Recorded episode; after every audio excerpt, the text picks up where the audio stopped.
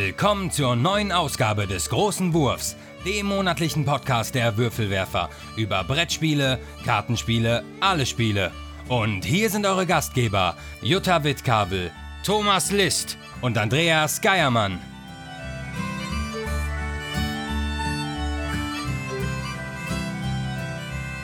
Willkommen bei den Würfelwerfern. Hallo, liebe Hörer. Wir sind wieder da.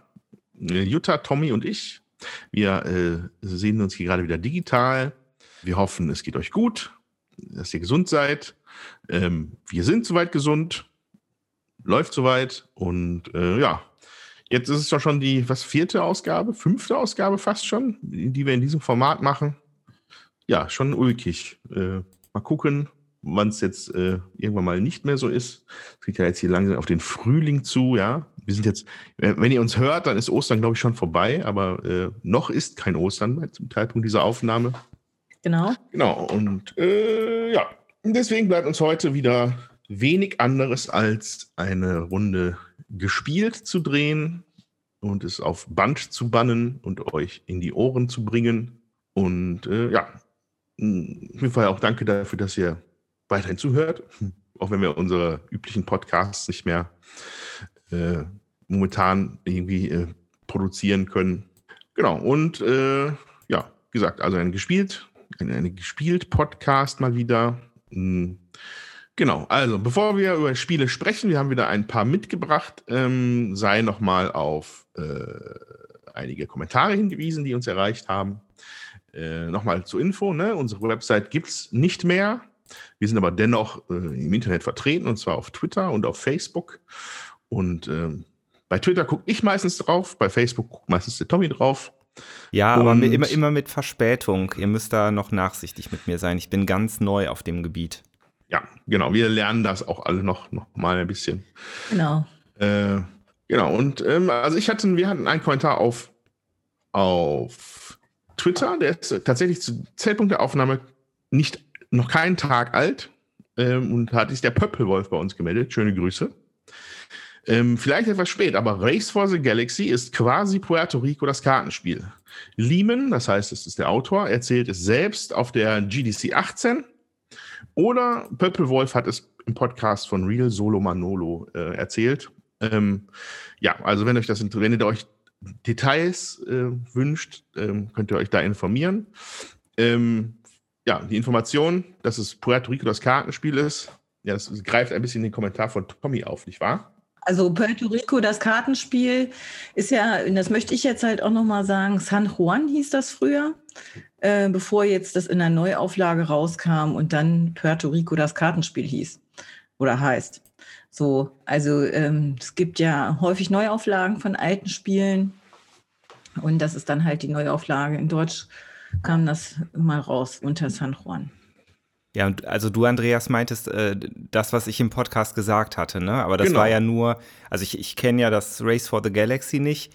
Ich musste nur deshalb an Puerto Rico bzw. San Juan eben denken, ähm, wegen dieser Funktion, dass die, also dass die Karten mehrere Funktionen haben. Hm. Ne, das, mhm. das war für mich so der Link zwischen den beiden Spielen. Ja, und offensichtlich sieht, sieht der, der Autor, äh, Herr, ist es Matt Lehman? Nee, wie heißt denn der nochmal? Moment. Tom, glaube ich. Wie bitte? Tom. Tom, Tom Lehman. Tom, Tom, Thomas, Thomas, oder vielleicht auch Thomas Lehmann, man weiß es nicht. Auf jeden Fall, Herr Lehmann, Mr. Lehman, äh, hat es anscheinend auch selber äh, so gespielt und gesehen. Äh, ja, genau. Und äh, an dieser Stelle dann nochmal äh, Danke an den Pöppelwolf und an Solo Manolo, dass ihr euch gemeldet habt. Auch tapfere Podcast-Recken. Äh, schöne Grüße an die Kollegen an dieser Stelle. Genau. So, mehr haben wir leider nicht auf Twitter. Und äh, Thomas hatte noch einen Facebook-Account, äh, Facebook-Kommentar. Genau, auf Facebook hat nämlich Rico M. Fox zum Thema Viticulture geschrieben. Er meinte, jetzt selbst müsste man nicht komplett vorlesen, deshalb versuche ich es mal zusammenzufassen. Ähm, er ist ein großer Fan des Spiels, ähm, sagt, es ist ein absolut fantastisches Worker-Placement-Spiel. Aber Allerdings hallo. dadurch, dass er seine Kindheit ähm, im Prinzip mit, äh, mit zwei kleinen Weinbergen verbracht hat, die die Eltern äh, pflegten, kennt er sich da ein bisschen aus und sagt, dass es vom Realismus her natürlich nichts mit dem echten Weinbau zu tun hat. Ähm, neue Reben pflanzen und dann im gleichen Jahr ernten, da müsste man mal locker fünf bis sieben Jahre warten. Äh, das Weine mischen ist überhaupt keine, keine Sache, die ihm gefällt. Also jetzt in, in Hinsicht des Realismus würde man so auf keinen Fall machen. Rosé ähm, ist nicht zusammenkippen? Das ist ja verrückt. Ich, ich habe immer gedacht, Rosé wäre Weißwein und Rotwein zusammenkippen. Ähm, ja, das äh, kann ich jetzt hier natürlich nicht so hundertprozentig herauslesen hm. oder sagen. Ich, ich habe selbst überhaupt keine Ahnung. Ähm, er hatte ja auch später dann nochmal geschrieben, dass äh, wenn man den Weinbau als das äh, Universum ansehen würde, würde er vielleicht die Erde kennen. Äh, mhm. Also sprich nur ein Bruchteil davon und bei mir wäre es dann vielleicht noch ein Staubkorn. Also ich trinke ab und zu gerne mal Wein. Wir haben auch einen schönen Laden hier im Ort, wo man sich halt gut beraten lassen kann und äh, da bin ich eigentlich immer zufrieden, wenn ich da einen Wein gekauft habe, aber ich äh, kenne mich überhaupt nicht aus. Ja, aber dafür gibt es ja so Fachleute wie, äh, wie hieß er gleich? Fox? Sommelier. Rico. Ach so. Ach so. Rico M. Fox. Ja. Äh, ja, danke für den Kommentar. Ähm, Viticulture, super natürlich. Äh, ich bin ja, bin ja, gehe damit ja ständig hausieren mit einem Spiel, was fünf Jahre alt ist hier gerade. Ähm, ich spiele es mit großer Begeisterung immer wieder weiter und es hat einen Effekt auf mich gehabt. Und zwar ja. habe ich mir letzte Woche mal das erste Mal in meinem Leben eine Flasche Wein gekauft. Ach, oh. krass. Ja, ja, also ich weiß jetzt nicht, ob das, also, also ich glaube, dass ich fand es jetzt erstmal gut, ja. Der Umstand, dass ein Spiel einen dazu, dazu bringt, Alkohol zu kaufen, weiß ich noch nicht, wie ich das finde. Das ist richtig. Ähm, allerdings, der Wein hat mir gut geschmeckt. Also ich war halt lange, lange Zeit, ähm, war ich der festen Überzeugung, dass ich Wein nicht runterkriege, dass mir das überhaupt nicht schmeckt. Ich mag ja nicht, ich mag ja nicht mal wirklich Bier. Ähm, aber ist trotzdem, dieses, die, zu viel Viticulture gespielt, hieß, mich geistig ständig mit irgendwelchen Weinen beschäftigt. Und dann wollte ich mal einen probieren und der war gut. Ich habe einen, einen, einen italienischen Rotwein habe ich mir gegönnt. Hast du dich denn da beraten lassen oder hast du einfach mal Nein. einen mitgenommen? Ähm, ich habe einfach eingegeben im Internet äh, Rotwein italienisch, halb trocken gut. Und dann kam da ein Ergebnis bei raus. Und dann ähm, hatte ich einen, äh, ja, wie hieß denn das? Irgendwie Doppio Primitivo, irgendwie sowas. Auf jeden Fall irgendwas Leckeres aus Italien, was mir sehr gut geschmeckt hat. So. Und ich befürchte, dass das in Zukunft nochmal das ein oder andere Fläschchen, ich werde mich da ein bisschen rantasten, glaube ich jetzt, weil ich da einfach Interesse dran gefunden habe. Und man festgestellt, dass das Wein ja gar nicht so eklig wie ich, ist, wie ich das seit Jahren abgespeichert habe. Aber das ist ja allgemein, glaube ich, so ein so ein Phänomen. Je älter man wird, desto mehr ändert sich auch der Geschmack. Ne? Also es gibt viele Dinge, die ich mit 20 nie gegessen hätte, die jetzt mit 40 exzellent schmecken. Irgendwelche Käse oder so. Okay. Äh, ja, ah, also ja, kurzer Seitenausflug, der hier nichts mit Brettspielen zu tun hat, aber ja, fiel also, mir nur gerade ein, weil Viticulture.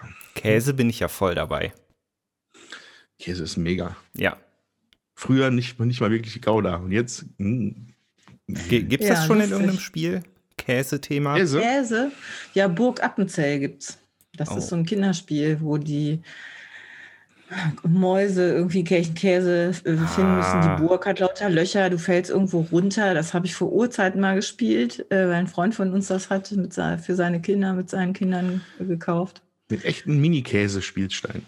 Ja, weiß nicht mehr. Hm. Wenn man die Box aufmacht, ja, ja, nee, das ja nicht. ne? aber, aber da gibt es ja mehrere Sachen.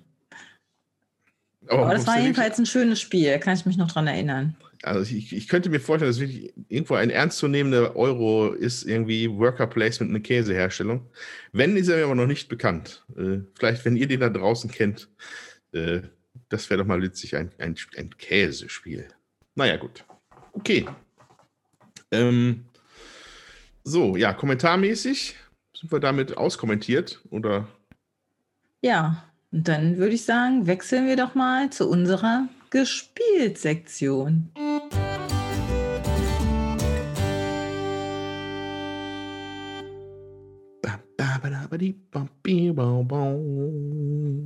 Ja, gut, also da sind wir. ähm, Jutta hat den Wechsel äh, äh, eingeleitet, deswegen würde ich sagen, Jutta, fang doch mal ja. an. Ja, ich fange mal an. Wir haben uns ganz Corona-konform, war es möglich, uns zu treffen, der Thomas, die Lisa, der Steffen und ich, und haben äh, uns samstags nachmittags mal getroffen, um ein bisschen längere Spielaktionen ähm, zu starten und haben ein Mystery Game ausgepackt. In dem Fall war es Medina von Stefan Dorra aus dem Jahr 2001. Wow. Ja. Klassiker. Damals äh, bei Hans im Glück und es gibt äh, 2014 kam eine Neuauflage raus, die ist bei ähm, White Goblin Games erschienen. So, wir haben aber die 2001er Auflage gespielt und ähm, es geht darum, eine Stadt aufzubauen und dabei möglichst viele Punkte zu machen. Und zwar ist es so, jeder kriegt ähm, fünf Spielsteine von, aus unterschiedlichen Farben, also jeweils fünf, graue, orangene, äh, so Ochsenblutrote und schwarze. Dazu gibt es Mauerteile, eine gewisse Anzahl und es gibt Dächer. Jeder hat äh, vier Dächer in äh, seiner Spielerfarbe und einen Sichtschirm. Und äh, dann kommt das hinter, seinem, hinter den Sichtschirm. Dazu gibt es noch ähm, vier Plättchen, die ausliegen, die sich auf die Stadtmauertürme be äh, beziehen. Und zwar größtes äh, größter Palast an dieser äh, Mauer. Da gibt es noch Plättchen zu verteilen, die wandern. Und größte, äh, größter Palast in der Farbe. Gibt auch vier Plättchen, die wandern, wenn jemand da den größten Palast baut. Auch man hat noch sechs Männchen, kriegt man auch noch. Und Ziegenställe, drei Stück. Und Ziel ist es halt, seinen Palast so zu bauen, dass man möglichst viele Punkte dafür kriegt. Und der Clou ist, erstmal gehört dieser Palast keinem. Und sobald ein Palast in einer Farbe äh, noch nicht fertiggestellt ist, darf man keinen zweiten Palast in der gleichen Farbe anfangen zu bauen. So, es sei denn, der Palast ist so eingeschränkt gebaut, dass man da nicht mehr dran weiterbauen kann. Und es entwickelte sich wirklich eine recht spannende Partie, muss ich sagen. Also, weil man lauert da immer drauf, wie viele Punkte macht derjenige? Hm, kann ich da noch Steine setzen? Mache ich das? Wo setze ich jetzt meinen Stein hin? Behalte ich noch Steine hinter meinem Sichtschirm, um, wenn jetzt jemand anders äh, das Dach auf den Palast setzt, äh, da trotzdem noch möglichst viele Punkte irgendwie zu kriegen? Wenn ich mal diese Farbe übrig behalte oder ich habe halt ganz viele Steine noch in der Farbe über und ich habe aber schon einen Palast auf, äh, mein Dach auf so einen Palast von der Farbe gesetzt. Was mache ich mit meinen anderen Steinen, damit ich den anderen Mitspielern nicht so viele Punkte schenke? Es sind also wirklich viele spannende Fragen, die sich da ergeben. Und ich muss sagen, äh, wir haben auch nur eine Partie gespielt. Das, ähm, so, deswegen kann ich da noch nicht, ist das so ein Ersteindruck. Dazu kommt, wenn auf einem Palast ein Dach drauf ist, dann kann man nur noch Ziegenställe anbauen, die auch noch Punkte geben. Es gibt Punkte, wenn Männchen neben deinem Palast stehen, orthogonal. Also es ist einfach viel, wo man so ein bisschen drauf gucken kann und äh, was einfach taktische Spielzüge erlaubt. Thomas, hast du was zu ergänzen? Ähm, ich glaube, das war ziemlich vollständig, muss ich sagen. Mir fällt auf jeden Fall auf Anhieb nichts ein. Man ist abwechselnd dran, also es wird drei umgespielt. Das ist auch nochmal wichtig. Und man kann, also wenn man dran ist, äh, setzt man immer zwei Bauteile ein. Ne? Das muss man sich entscheiden. Ach so, Entweder setzt ich man, dachte irgendwie, das hättest du schon gesagt. Nee, das habe ich Ach noch so. nicht gesagt. Man setzt zwei Bauteile ein. Ähm, so, und diese Bauteile sind halt immer aus Holz. Also in diesem Spiel von 2001 waren die aus Holz und das fand ich halt sehr nett gemacht. Das war sehr schön, weil ähm, das hat wirklich nettes haptisches Spielerleben und sieht auch eigentlich ganz schön aus. Ja, das stimmt. Ja, also ich habe hier nebenher auf jeden Fall auch, während ihr geredet habt, ein bisschen die Bilderchen dazu aufgemacht, die man so finden kann. Ähm, was mir, ich kriege jetzt gerade so das Größenverhältnis gar nicht. Sind das, sind das jetzt eher große Steine oder sind das jetzt eher kleine Steine? Ich kriege das aus den Fotos hier nicht ganz rausge extrahiert. So. Die sind groß, also diese, diese normalen Spielsteine, diese Palaststeine, die sind, ähm, die sind schon ja so zwei, drei Zentimeter in der Höhe und ja, ich würde auch sagen, auf jeden Fall ein Zentimeter im Durchmesser äh, ordentlich. Weil ja. ne, sonst hätte ich jetzt, sonst hätte nämlich die Frage angeschlossen, wie friemelig das halt ist, ne? Nee, nee kann man gut setzen. Ja. Kann man wirklich gut setzen. Ja. Ja, was man hier so auf den Bildern sieht, das ist halt irgendwie eine coole Tischpräsenz, würde ich es mal fast nennen. So, ne? Äh, man kann sich da gut eine kleine Stadt vorstellen, die da gebaut worden ist mit den Ja, also das, das ist, ist so. ja auch im Prinzip, genau. Genau, mit Gassen so. Man muss ja immer ein Feld Abstand lassen zu Nebengebäuden, so dass sich da halt diese Marktgasse, wird es glaube ich genannt, mit den Männchen ja, genau. durchschlängeln kann. Ähm, das ist natürlich halt auch sehr wichtig, ne? dieses eine Feld Abstand, das muss man beachten. Genau. Ähm, dadurch kann es natürlich halt auch tatsächlich immer mal zustande kommen, dass ein Palast nicht weitergeführt werden kann. Was halt insofern wichtig ja. ist, weil man dann mit der Farbe neu beginnen darf in diesem Moment. Ne? Ansonsten, solange man noch anbauen kann, muss man einen Palast einer Farbe erst vollenden, bevor man mit der Farbe neu starten kann. Genau, und bei der Marktgasse ist auch noch wichtig, ähm, man kann, wenn man die Person da einsetzt, nur äh, an jeweils einem Ende dieser Schlange weiterbauen. So, also man darf seine Leute nicht irgendwo hinsetzen, sondern die Marktgasse, die Leute, die man da einsetzt, die werden halt äh, weitergeführt.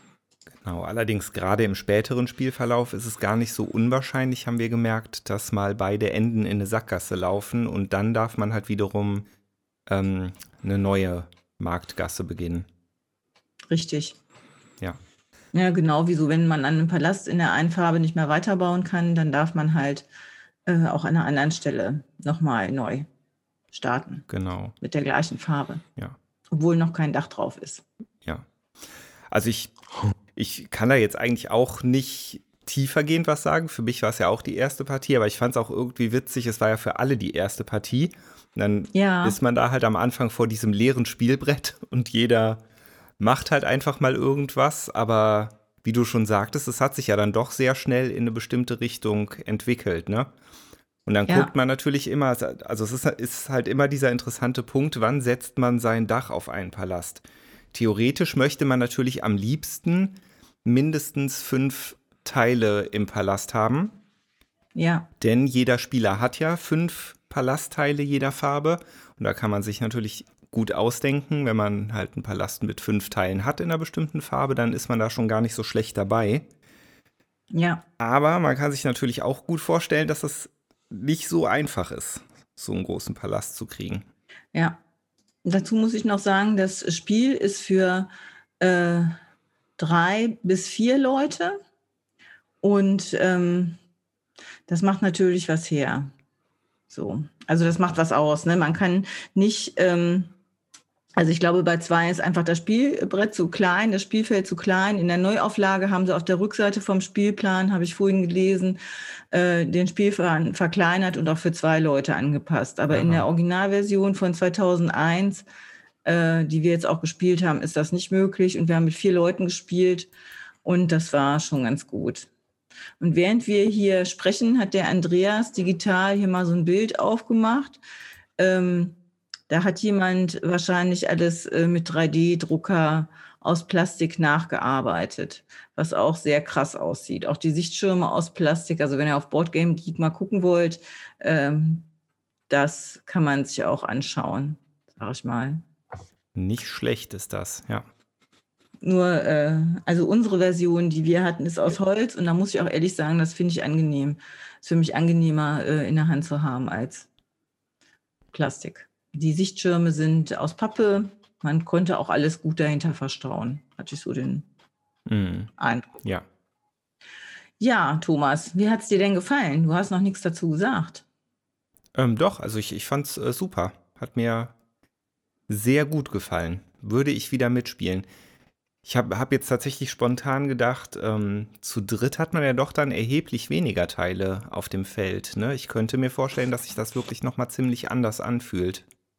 Ich glaube, da hat man mehr, ähm, kriegt man mehr Spielsteine, aber ich weiß es nicht so ah, genau. Okay. Haben, das war, äh, äh, das war schon, glaube ich, in der Regel so, dass, dass man dann äh, mehr Spielsteine hat. Ah, okay, ja. Ja, aber also wie gesagt, mir hat das wirklich vom ersten Eindruck her sehr gut gefallen, das Spiel.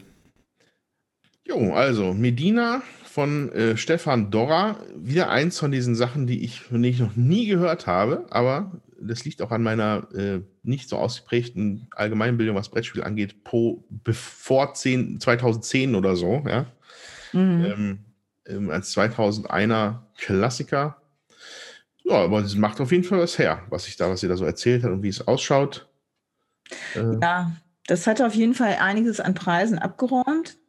Es war nominiert zum Brettspiel des Jahres mhm. äh, 2001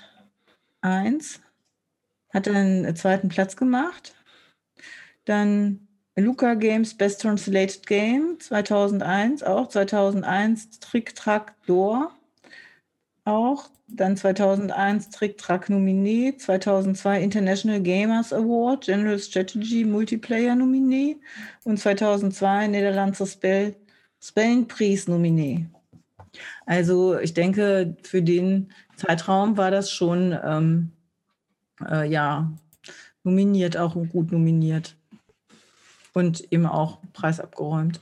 Ja. Ja, sehr schön. Okay. Äh, gibt es noch mehr zu verweilen bei Medina oder? Also ich weiß nicht, ob, hattest du jetzt schon was gesagt, Jutta, in die Richtung? Ich finde, es würde schon irgendwo noch als Familienspiel durchgehen, aber man kann auch ganz schön darüber knobeln. Ne? Also es ist nicht, ja. nicht trivial, finde ich.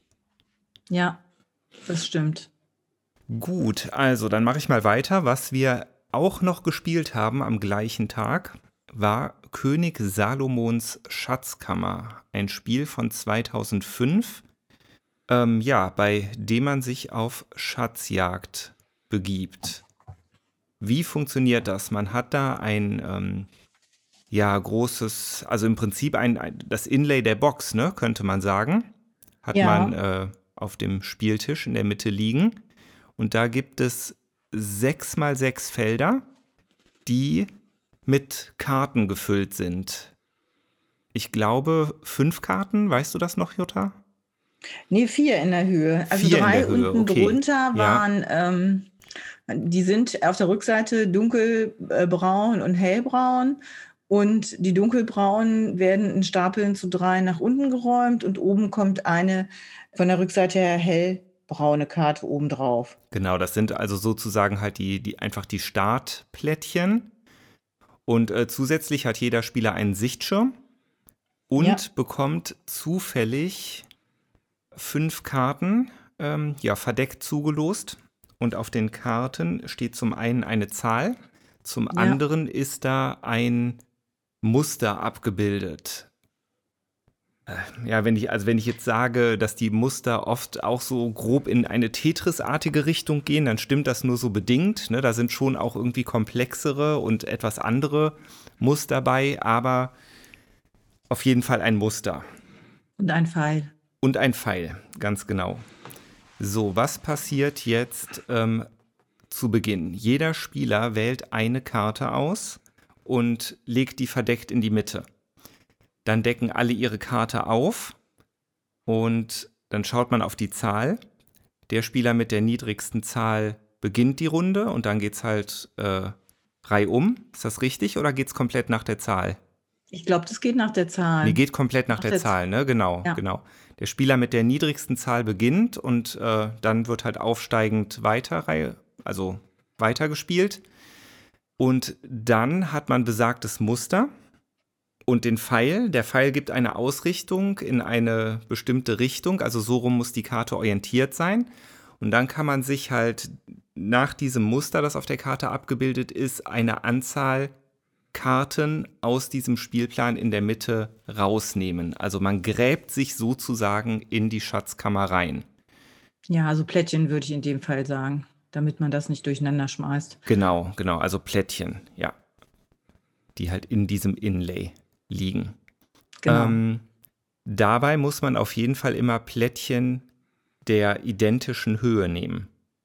Ne, also wenn man ja. jetzt zum Beispiel, also nach dem ersten Zug hat man ja zum Beispiel schon Plättchen in unterschiedlichen Höhen, nämlich halt Bereiche, wo halt die Plättchen, wo halt nur noch drei Plättchen liegen und Bereiche, wo vier Plättchen liegen. Und die Plättchen, die dann der nächste Spieler nimmt, müssen alle auf der gleichen Höhe sein. Genau. Ähm, dann. Man darf Plättchen verschieben für ein Geld. Also jeder kriegt am Anfang noch zehn Geld. Und ähm, man darf dann eben, wenn man die nicht auf einer Höhe hat, kann man Plättchen von oben nach unten verschieben. Aber eben nicht von unten nach oben. Ne? Also wenn ich ein Plättchen auf einer Zweierstufe liegen habe, dann darf ich das nicht auf dem, auf dem Tor, aufs Nebenfeld oder Diagonalfeld liegen, wenn da drei hoch liegen, sondern nur, ich kann es nur runterschieben, wenn ich im Nebenfeld dann eins liegen habe, wo nur noch ein Plättchen liegt. Oder gar keins. Genau, ja. So, und auf den Plättchen ähm, sind halt verschiedene Möglichkeiten, jetzt äh, Punkte zu machen im Großen und Ganzen. Zum einen gibt es Schätze, das ist wohl das einfachste, da ist einfach eine Zahl drauf und die sagt einem, wie viel der Schatz wert ist. Das entspricht im Prinzip einem Wert in, in Goldstücken und man kann die Schätze auch zum Beispiel, zum Beispiel benutzen, um das Verschieben von Plättchen zu bezahlen. Ne, das ist also wirklich genau. dann identisch zum Wert von Goldmünzen. Dann gibt es Flüche. Flüche klingen natürlich erstmal negativ und auf denen ist auch eine Zahl aufgedruckt und die muss man bezahlen, um ein Fluchplättchen an sich zu nehmen. Allerdings ist es so, dass am Spielende der Spieler, der die meisten Flüche gesammelt hat, 24 Punkte bekommt. Der mit den zweitmeisten, ich glaube 12, die Hälfte. Ja. Ja, ne? Ja. Ähm, und das ist schon eine ganze Menge. Kann also auch durchaus interessant sein. Ähm, dann gibt es noch so, ja, Pergamentrollen, wenn ich das richtig in Erinnerung habe, in unterschiedlichen ja. Farben. Vier Stück, vier verschiedene Farben. Ah ja, okay. Ähm, das, das ist dann quasi Set Collection. Ne? Pro genau. Set, das man da zusammen hat, kriegt man Punkte. Zehn. Und dann gibt es noch sogenannte magische Gegenstände. Die kann man auch zum einen sammeln und wer am Schluss die meisten hat, bekommt Punkte. Wer die zweitmeisten hat, bekommt auch nochmal Punkte. Die genaue Zahl weiß ich da jetzt leider nicht mehr. Und die magischen Gegenstände kann man aber auch außen, äh, einsetzen. Die haben ziemlich mächtige Sonderfunktionen. Zum Beispiel gibt es eins, wenn man das einsetzt, kann man die Orientierung, also den Pfeil ignorieren und kann sich ja. das ähm, Muster halt so drehen, wie man es braucht. Es gibt auch einen magischen Gegenstand, da kann man im Prinzip das Muster komplett auflösen und sich das Muster selbst bilden. Es muss halt nur die Anzahl der Felder, die man nehmen darf, übereinstimmen und die Felder müssen zusammenhängend sein. Ne, aber wenn man da jetzt zum Beispiel einen Würfel hat mit vier Feldern, könnte man da auch eine, äh, Reihe. eine Reihe mit vier Feldern draus machen. Oder es gibt eine Spitzhacke, da kann man die unterschiedlichen Höhen ignorieren. Ne, dann kann man halt das Muster auch auf Plättchen mit verschiedenen Höhen anwenden, ohne dass man groß verschieben muss und Geld, Gold dafür ausgeben muss. Und man kann die auch kombinieren. Das ist halt ja. auch nochmal ganz wichtig. Genau. Genau. Ja, und wie gesagt, man hat fünf Karten, das heißt fünf Runden. Ja. Ähm, wenn alle Karten ausgespielt sind, ist man durch und dann werden Punkte gezählt. Genau. Das, das war's. Müsste es gewesen sein, ja. Genau. Ich habe hier gerade auch, ähm, ich habe hier gerade Board Game Geek offen. Da kann man vielleicht noch sagen, dass der Designer Alessandro Saragossa ist. Erschienen bei Clementoni. Und 2005 hat es als Awards und Honors Kinderspielexperten 8- bis 13-Jährige Nominee. Also nominiert. Ja, und ich finde, so ist das auch. Also ähm, das ist als Kinderspiel deklariert und ähm, also ich finde, es ist ein tolles Familienspiel eigentlich, weil es ist nicht banal. Also wir haben das jetzt mit vier Erwachsenen gespielt und ähm, ich hatte das mitgebracht, also ich hatte das vorgeschlagen, das mitzunehmen und das eben auch zu spielen weil mir das total gut gefällt, eben weil es nicht banal ist. Es ist schnell runtergespielt, die Regeln sind nicht so kompliziert, man weiß, wie man Punkte machen kann und trotzdem äh, ist es so, dass man nicht denkt, es ist irgendwie langweilig, sondern man muss sich schon überlegen, boah, welchen Zug mache ich denn als nächstes? Wo, welche Karte will ich auswählen? Oh, jetzt hat mir der die Plättchen da abgegraben. Was kommt denn da drunter zum Vorschein? Ach, nehme ich vielleicht doch an einer ganz anderen Stelle ähm, vom Spielbrett was weg. Und ähm, mir macht das total viel Spaß. Und ich finde das richtig, richtig gut. Und ich habe vorher noch mal geguckt, ob es das äh, irgendwo gibt. Äh, leider kriegt ihr das nur noch gebraucht, wenn überhaupt. Also, ja, ja das, äh, das ist ähm, natürlich schade. Ja, so einmal habe ich es, äh, also bei Amazon gab es einmal neu, das sollte dann da 50 Euro kosten, als ich jetzt vor zwei, drei Tagen mal geguckt habe. Aber ansonsten vielleicht gebraucht. Das ist ein super Spiel. Wenn ihr das irgendwo auf dem Flohmarkt seht und es gefällt euch und wollt was Schönes haben, um das mit den Kindern zu spielen, also ich finde, das ist total zeitlos auch. Das, ich finde, das geht so von der Zeitlosigkeit her in Richtung verrücktes Labyrinth. Nur da muss man halt hm. äh, schieben und hier muss man halt so dreidimensional in die Tiefe graben und mal gucken. Und das hat dann eben auch noch die Sect Collection. Das ist ein bisschen ähm, anspruchsvoller, finde ich nochmal, als das verrückte Labyrinth. Ja, also ich kann, cool. kann das eigentlich nur so unterschreiben. Ähm, und mein ja, Schade äh, deutet ja auch schon darauf hin. Also mir hat das sehr gut gefallen, das Spiel. Ja. Da hat man, seine Komponenten hat man halt auch hinterm Sichtschirm, damit die anderen nicht sehen, was man gesammelt hat, ne? wie viel Geld man noch hat und äh, wie viel Schatzplättchen man hat und so. Ja. Das ist alles hinterm Sichtschirm verdeckt. Und das kann man halt auch bis zu fünf Leuten spielen. Ähm, ich denke, das ist von der Zeit her auch, macht das nicht deutlich viel Unterschied. Ja. So. Also finde ich jetzt auch bei ähm, Boardgame Geek hat das Spiel eine 6,6, allerdings bei sehr wenig Bewertungen. Also bei mir persönlich würde es auf jeden Fall deutlich besser wegkommen. Mir hat das sehr, sehr gut gefallen. Ja, ja, also ich glaube, das ist, ähm, das ist total äh, unterm Radar gelaufen. Äh, 2005 kann man sich auch überlegen, was kam da noch raus? Ich weiß es nicht. Aber ähm, das war echt eins von den Sachen, die der Steffen damals, glaube ich, schon angeschleppt hat von irgendeiner Messe und ähm, wahrscheinlich Essen. Und äh, das ist, ja, ist cool. Und unsere Kinder, als sie das noch mit uns gespielt haben, mochten das auch. Ja. Ähm, was ich jetzt hier gerade finde, äh, ihr sagt von Clementoni war das, ne? Ja. Anscheinend gab es da mal irgendwie ein, eine Erweiterung oder ein, eine, eine, oder ein Promo dazu. Ich glaube, eine Indiana Jones-Version davon. ja, das also ist Indiana also, Jones könnte Version, ich mir vorstellen, ja. Das, also mit dem Indiana Jones äh, Schriftzug drauf und die Macht der Spezialobjekte. Die Spezialobjekte sind Indiana Jones Hut, der Krummsäbel, die Peitsche und das Tagebuch. Hm. Ach, wie krass. Das finde ich ja schon mal, schon mal super. Indiana Jones kann einiges. Ähm, ja, äh, ja ähm, auch kurios, dieses und dieses rote, dieses rote Inlay, das ist da quasi dabei, ja, was ich auf den Fotos hier sehe. Ja, ja. genau, das ist dabei. Rote Riesenteil. Ja, ja. Und das kann man halt in der Schachtel lassen. Man kann es auch rausnehmen. Äh, es hat echt eine schöne Tischpräsenz auch und es macht auch richtig Spaß. Und ähm, ja, und auch Kinder, wenn die das Schwierigkeiten haben zu gucken, wo ist denn der Pfeil und so, wie sie sitzen, die können halt auch nochmal aufstehen, um den Tisch rumgelaufen. Also ich finde es gut. Mir ja. gefällt es gut. Ja, also das Einzige, was ich äh, negativ vielleicht sagen könnte, also ich, ich fand es teilweise, je nachdem, wie man saß, wie es Licht fiel und so, fand ich es tatsächlich ein bisschen schwierig, die äh, Höhenunterschiede zu erkennen. Mm. Ne, da musste man schon, man, da musste man manchmal recht genau hingucken. Ja, wir haben dann fast am Ende des Spiels festgestellt, dass da aber ja Kerben in dieser ähm, roten in diesem roten Aufsteller sind. Ne, sodass das man dann stimmt, aber selbst damit fand ich es manchmal gar nicht so leicht. Aber das ist jetzt. Ja, das stimmt. Also für mich ist das jetzt Jammern auf hohem Niveau. Ja.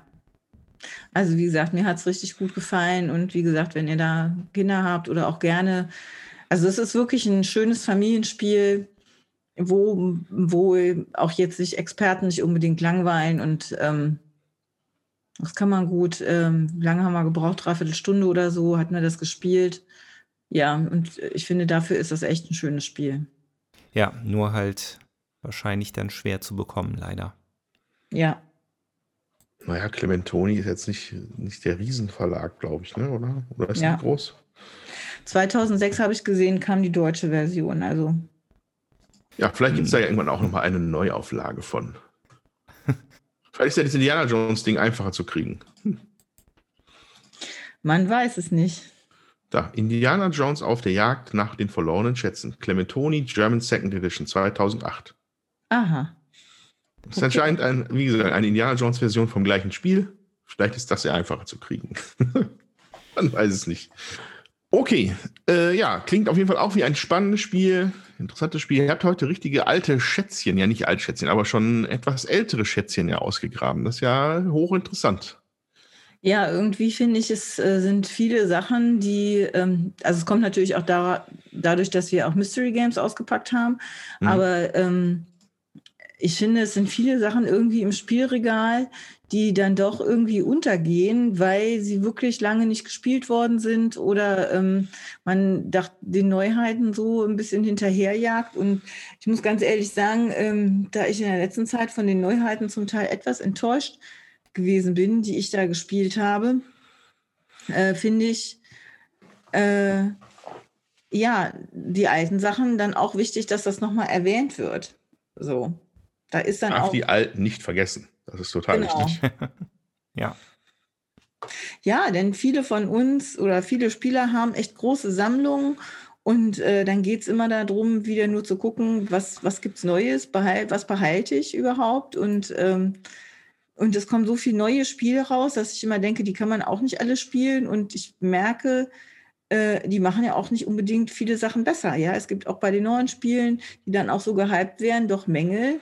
Äh, und da merke ich einfach, das ärgert mich. Und dann finde ich, guckt man auf die alten Sachen, die rausgekommen sind. Und da ist vielleicht manchmal auch die Redaktion ähm, äh, hat sich einfach mehr Zeit gelassen und die Spiele dann ähm, besser gemacht. Und jetzt habe ich das Gefühl, es ist häufig sehr, wird viele Sachen werden schnell rausgehauen und durch Kickstarter auch nicht immer unbedingt äh, so gut, ähm, ja, wie soll ich sagen, äh, redaktionell betreut. Also ich kann nur sagen, alle Spiele, die auf Kickstarter äh, sind, sind alle immer ganz hervorragend. Bitte. ja, auf jeden Fall. Ähm, das Spiel hat mir gefallen. Schön. Okay, soll ich dann jetzt mal ausholen? Ja, hol, hol mal, mal aus. aus. Ja, dann hole ich einmal kurz das Spiel, weil ich dann, das ist ein bisschen komplexer. Man, wie ich das hier hindern, kann ich da reingucken. Das ist so eine unfassbar riesige Box auch und die ist so schwer. Ja, ich kenne die. So, liebe Hörer, dann werde ich euch jetzt mal mitnehmen ins Altertum, ja, und euch ein bisschen was zu einem Spiel erzählen, das sich Concordia nennt, beziehungsweise bei mir in der Version Concordia Venus. So, Concordia Venus ist ähm, 2018 erschienen. Der Autor ist Mack Gerz. Das ist tatsächlich ein Deutscher äh, aus Hamburg. Ich glaube, Mac ist sein Spitzname oder Mac. Ich weiß nicht, was ich Mac genannt werden möchte, aber ich will mal jetzt auf Mac tippen, weil er auch ein Norddeutscher ist. Und äh, beim PD-Verlag erschienen und ist ein Spiel über, ja, über Handel in, also über Handelsimperium des, des Mittelmeeres halt in der Antike sozusagen. Ne? Jeder Spieler ähm, man hat einfach erstmal eine Startfarbe, also das ist jetzt nicht, man ver, ver, ist jetzt nicht einer, ist jetzt Italien oder, oder Rom oder anderes Griechenland, das ist einfach nur das Altertummäßige sind da die äh, Spielpläne quasi. Ne? Also man, es gibt jede Menge Spielpläne für dieses Spiel manche sind halt gerade nur in, in äh, Griechenland, einer ist mit Italien beschäftigt, es gibt auch eine Imperiumskarte, wo wirklich komplett der Mittelmeerraum dann zu bespielen ist. Hm, aber man hat halt nicht irgendwie eine, irgendeine Partei oder so, die man da als Spieler übernimmt. Hm. Und Ziel ist es hier, möglichst viele Siegpunkte zu bekommen. Natürlich, wie so oft. Ähm, aber das Spiel hat auf jeden Fall einige Mechanismen, die das sehr interessant machen. Vielleicht auch ein bisschen unberechenbar. Ähm, ich muss dazu sagen, das ist äh, eine Erstpartie gewesen mit zwei Spielern. Ähm, ich glaube, Concordia Venus lebt davon, dass man es mehrfach spielt, dass man es mit mehr Leuten spielt. Tatsächlich würde die Concordia Venus Version auch ein, sogar bis zu sechs Spieler im Team Play anbieten. Dann spielen drei Zweierteams gegeneinander. So, das ist quasi eines der der besonderen Maß, der, der besonderen Merkmale dieser Version, die ich da habe, die eine Standalone-Version ist, wo schon einige Verbesserungen und Erweiterungen drin sind, aber lange nicht alle. Genau. Also, und wie stellt man das an? Das Ganze ist tatsächlich kartengetrieben. Das heißt, man, äh, man beginnt mit einer, mit, hm, wie viele Karten sind das? Zehn am Anfang? Ich schau mal kurz. Ja, ich glaube, zehn Startkarten auf der Hand. Die sind bei allen Spielern identisch und ähm, diese Karten haben immer zwei Funktionen. So, ähm, erstmal ermöglichen sie halt Aktionen quasi, also äh, bewege einen Siedler oder kaufe auf dem Markt oder aktiviere etwa, aktiviere eine Pro, äh, Provinz, die du dir aussuchst und du kriegst alle Waren davon. Der zweite, die zweite Funktion dieser Karten, ähm, was eigentlich auch schon einer der Kniffe ist, die das Spiel sehr interessant macht, ist, dass sie auch die Siegpunkte generieren am Ende des Spiels. Das heißt, jede, jede Karte ist einer Gottheit quasi gewidmet. Das mag dann halt, äh, also Vesta, Jupiter, Saturn, Venus, Merkur, Mars, Minerva. Ähm, das sind die Karten, ähm, die Gott Gottheiten, die diesen Karten zugeordnet sind. Und am Ende des Spiels ähm, wertet man das Pantheon quasi aus. Und zwar geht man halt der Reihe nach. Zum Beispiel also äh, Jupiter, wenn du, der, der Gott Jupiter gibt Siegpunkte für jedes Haus, also man baut Häuser, quasi seine Handelshäuser in, in, in, in auf der Spielkarte aus. Äh, für jedes Haus, das man in einer nicht ähm, ähm, äh, Ziegelstadt hat, also da komme ich noch später zu, da gibt es einen Siegpunkt für. Relativ simple Siegpunktbedingung für jedes Haus, was nicht in, einem, in, in einer Ziegelstadt steht, gibt es einen Siegpunkt. So, der, Knu, der, der Trick ist, das gilt für jede Jupiter-Karte, die du hast. Das heißt, hast du drei Jupiter-Karten, wird das dreimal gezählt. Das heißt, jedes Haus ist 30 Punkte wert. Und da wird es dann nämlich interessant, weil du baust deine Hand aus mit der Zeit. Mit Karten, die du von einem Markt kaufst. Ne? Hast halt deine zehn Startkarten. Und ähm, dazu gibt es dann eine Auslage mit neuen Karten, die immer nachgefüllt wird. Ich glaube, ich glaube, bei zwei Spielern waren es nur, ich glaube, 15 Karten, die da insgesamt durchgelaufen sind durch die Auslage. Ähm, ist die letzte Karte da runtergekauft, ist tatsächlich das Spiel auch zu Ende. Ähm, aber da geht es dann nämlich tatsächlich los. Ne? Da muss man dann schon mal gut nur nachdenken, ähm, welche Götter man denn dann in welcher Proportion auf der Hand haben möchte am Ende des Spiels. Und demnach richtest du natürlich auch deinen Spiel, Spielstil aus. Ne? Wenn du weißt, du hast vier Jupiter-Karten, dann möchtest du natürlich lieber mehr Häuser überall bauen, anstatt irgendwas anderes zu tun, weil es gibt einfach dicke Siegpunkte am Ende. So, ähm, interessante Sache. Im, in der Regel wird empfohlen, wenn man es das erste Mal spielt, dass man eine, äh, eine Zwischenwertung macht. Das ist nämlich etwas, was normalerweise nicht passiert in dem Spiel, ulkigerweise. Das heißt, äh, also wenn man einmal sein Deck durchgespielt hat oder dann oder jeder Spieler, naja, auf jeden Fall, wenn man einmal durch gewesen ist dem Deck, da wird einmal schon mal dieser Wertungsmechanismus gemacht. Das wird auch wieder auf Null zurückgesetzt. Da muss man sich muss man sich keine Hoffnung machen, dass man diese Siegpunkte mitnimmt, weil diese Siegpunkte werden erst am Ende des Spiels abgerechnet. Und ähm, dadurch ist es natürlich bis zum Ende, ja, äh, un, also man kann es, also ich konnte es nicht einschätzen. Das mag sein, wenn man sich die Kralle des Gegenspielers komplett merkt, dann kannst du so ein bisschen überlegen. Aber ansonsten bleibt es erstmal ungewiss, bis zum, wirklich bis zum absoluten Ende der Partie, wer wie viele Siegpunkte hat. Ähm, Sternchen dahinter, vielleicht habe ich es auch falsch gespielt, aber ich glaube, so war es. Ne, Jutta erkennt das ja auch, wenn ich irgendeinen Quatsch erzähle, einfach reingerätschen. Es ist schon so lange her, dass ich das wieder gespielt okay. habe, aber ja, äh, ja. Genau. Ähm, also, ne, so viel zu den, da, da kommen die Siegpunkte her, aber natürlich muss man dafür natürlich Dinge machen. Und ähm, genau, das sind halt zum maßgeblich halt die Handkarten, die man hat, aber man, ich sag ja, man handelt fleißig. Das ist nämlich auch ein großer Anteil des Spiels. Ähm, das Spiel endet, wenn alle, äh, Hand, alle Karten von Markt gekauft sind oder ein Spieler sein letztes Haus gesetzt hat. So, ein, in, einer seiner, in einer Stadt seiner Wahl. So, um diese Häuser zu setzen, musst du Handelswaren dir halt ranbringen in unterschiedlicher Höhe und abgeben, damit du ein Häuserchen setzen kannst. Mhm. Ähm, das ist dann aufgeteilt nach den Ressourcen. Also es gibt äh, eins, zwei, drei, vier, fünf, fünf Ressourcen. Ich glaube, genau. es sieht genau. aus wie fünf Ressourcen. Ja, genau, also ähm, ähm, das sind die Ziegelsteine, das ist Weizen oder Nahrung, das sind Werkzeuge, das ist Wein und das ist äh, äh, Seide oder Geschmeide. Genau. Oder Stoff. Stoff, genau.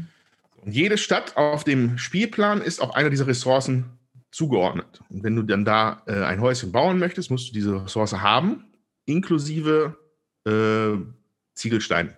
Ne? Also in der, ich glaube, relativ hoch. Und du musst noch eine, eine Geldsumme ausgeben dafür. Ich glaube, wenn du halt in, der, in, der, in, der, in, den, in den Seidenstädten oder in den Stoffstädten baust, das ist mit das teuerste. Da zahlst ja, du, glaube ich, mal genau, rund sechs sieben, sechs, sieben Geldmünzen, von denen du am Anfang nichts hast. Plus die seltene Ressource, plus nochmal Ziegelsteine. Ja. So, und das muss natürlich alles erstmal rangeschafft werden. Und das geht wie folgt. Also man beginnt, äh, alle Spieler beginnen je nach Karte trotzdem immer am gleichen Ort. Also die Karte, die wir gespielt haben, war Hellas, da fingen alle in Athen an. Ähm, andere Karten mögen, also ich glaube, die Zypern-Karte, äh, Zypern-Map, da, da land, ist irgendwo äh, in der Levante, startest und starten alle Spieler da. Und alle Orte auf dem Spielplan sind mit Wegen verbunden. Es gibt zwei verschiedene, es gibt Landwege und es gibt Seewege. Das ist erst insofern wichtig, weil du bekommst zu Anfang des Spiels zwei Landsiedler und zwei Schiffchen, was Seesiedler sind sozusagen. So, und die beginnt man halt zu bewegen auf der Karte mit den, mit einer Sorte von Handkarten, die man halt Anfang im Anfangsdeck hat. Und ähm, da ist ganz interessant, ähm, wo man bewegt sich nicht von Stadt zu Stadt, sondern man bewegt sich die zwischen die Städte. Das heißt, wenn man mit dem Schiff losfährt, ähm, wird es am Ende zwischen mindestens zwei Städten sein. Also es kommt auf die Verbindung an. Vielleicht, oh, ich weiß gar nicht, ob es eine Dreierverbindung gibt. Ich glaube, es gibt gar keine Dreierverbindung. Na, auf jeden Fall stehen die, diese, die, diese Bewegung, diese Siedler stehen immer zwischen zwei Städten. Und wenn du dann eine Siedelaktion machst, könntest du dir eine von beiden aussuchen. So, ne? Also man geht nicht irgendwo hin und siedelt da, sondern man geht auf die Wege dazwischen und man bewegt sich auch nur auf diesen Zwischenwegen. So, ähm, hat man dann mit der Zeit, äh, ne, fängt man dann vielleicht an, eine erstmal so eine, so eine Ziegelstadt zu sich zu besorgen, äh, kommt irgendwie anders an Sisterzen über, den, über eine Handelskarte. Dann baut man nach und nach mit der Zeit sein Handelsnetzwerk auf. So. Wichtig ist noch, dass die, Spiel, die, die Spielpläne sind immer in Provinzen eingeteilt. Also die sind halt farblich aufgeteilt. Und da sind dann irgendwie zwei bis drei Städte jeweils drin. Ähm, interessant, äh, kurz, kurz noch zu erwähnen, ähm, die Ressourcen werden jeden, bei jedem Spiel zufällig ausgewählt. Also es gibt Plättchen, die werden face-down gemischt die sind nur nach A, B, C, D, glaube ich, äh, kategorisiert und dann musst du die zufällig auf dem Spielplan, also ne, dann hast du quasi von Athen aus unten rechts ist, ein, ist eine B-Stadt. Das heißt, da muss ein zufälliges B-Plättchen drauf und dann ist da eine von den Ressourcen, die für B zuge, äh, zugewiesen sind, kann dann da in dieser Stadt sein. Also das ist halt jedes Mal variabel, der Spielplan. Ähm, genau, wo war ich? Achso, äh, man baut sich sein Handelsnetzwerk auf und man hat die Provinzen. Dann gibt es eine spezielle Karte zum Beispiel, das ist der Präfekt. Ähm, damit darf man dann eine, eine, hat man eine Option auf zwei verschiedene Aktionen. Und zwar entweder man dreht ein Provinzplättchen um und kriegt dann aus allen Städten in der Provinz, wo man ein Haus hat, die Ressource. Also das ist der erste Teil. Ähm, das heißt, unten ist nochmal eine, ein, so wie so ein Kreis, wo jede Provinz ein Plättchen drauf liegen hat, ob es aktiviert ist oder nicht aktiviert ist. Und dann sucht man sich eine Provinz aus, man darf sich jede aussuchen. Ne? Und du müsstest da theoretisch nicht mal ein Haus haben. Du kannst die Provinz trotzdem aktivieren. Und dann würden die Spieler, die da Häuser drin haben, die Waren bekommen. So. Ähm, gleichzeitig wird aber auf, diesem, auf dieser Übersicht, auf diesem Rondell, das Plättchen umgedreht und das diese heißt, die ist benutzt, die Provinz. Man kann sie in dieser Runde, sage ich jetzt mal, die, wobei Runde ein bisschen frei zu definieren ist, weil es immer nach den Karten geht, die der Spieler noch auf der Hand hat. Ähm, also kann nicht nochmal aktiviert werden. So. Äh, man gibt, glaube ich, noch einen kleinen Bonus. Hm, aber so fängt man halt dann nach und nach an, diese Provinzen zu aktivieren. Es gibt, was haben wir auf der Hellas-Map-Karte? Haben wir drei, sechs, zehn Provinzen. So, und dann wird es nämlich dann irgendwann, und das wird halt über die Zeit machen, das halt immer mehr Spieler und immer mehr Provinzen werden aktiviert.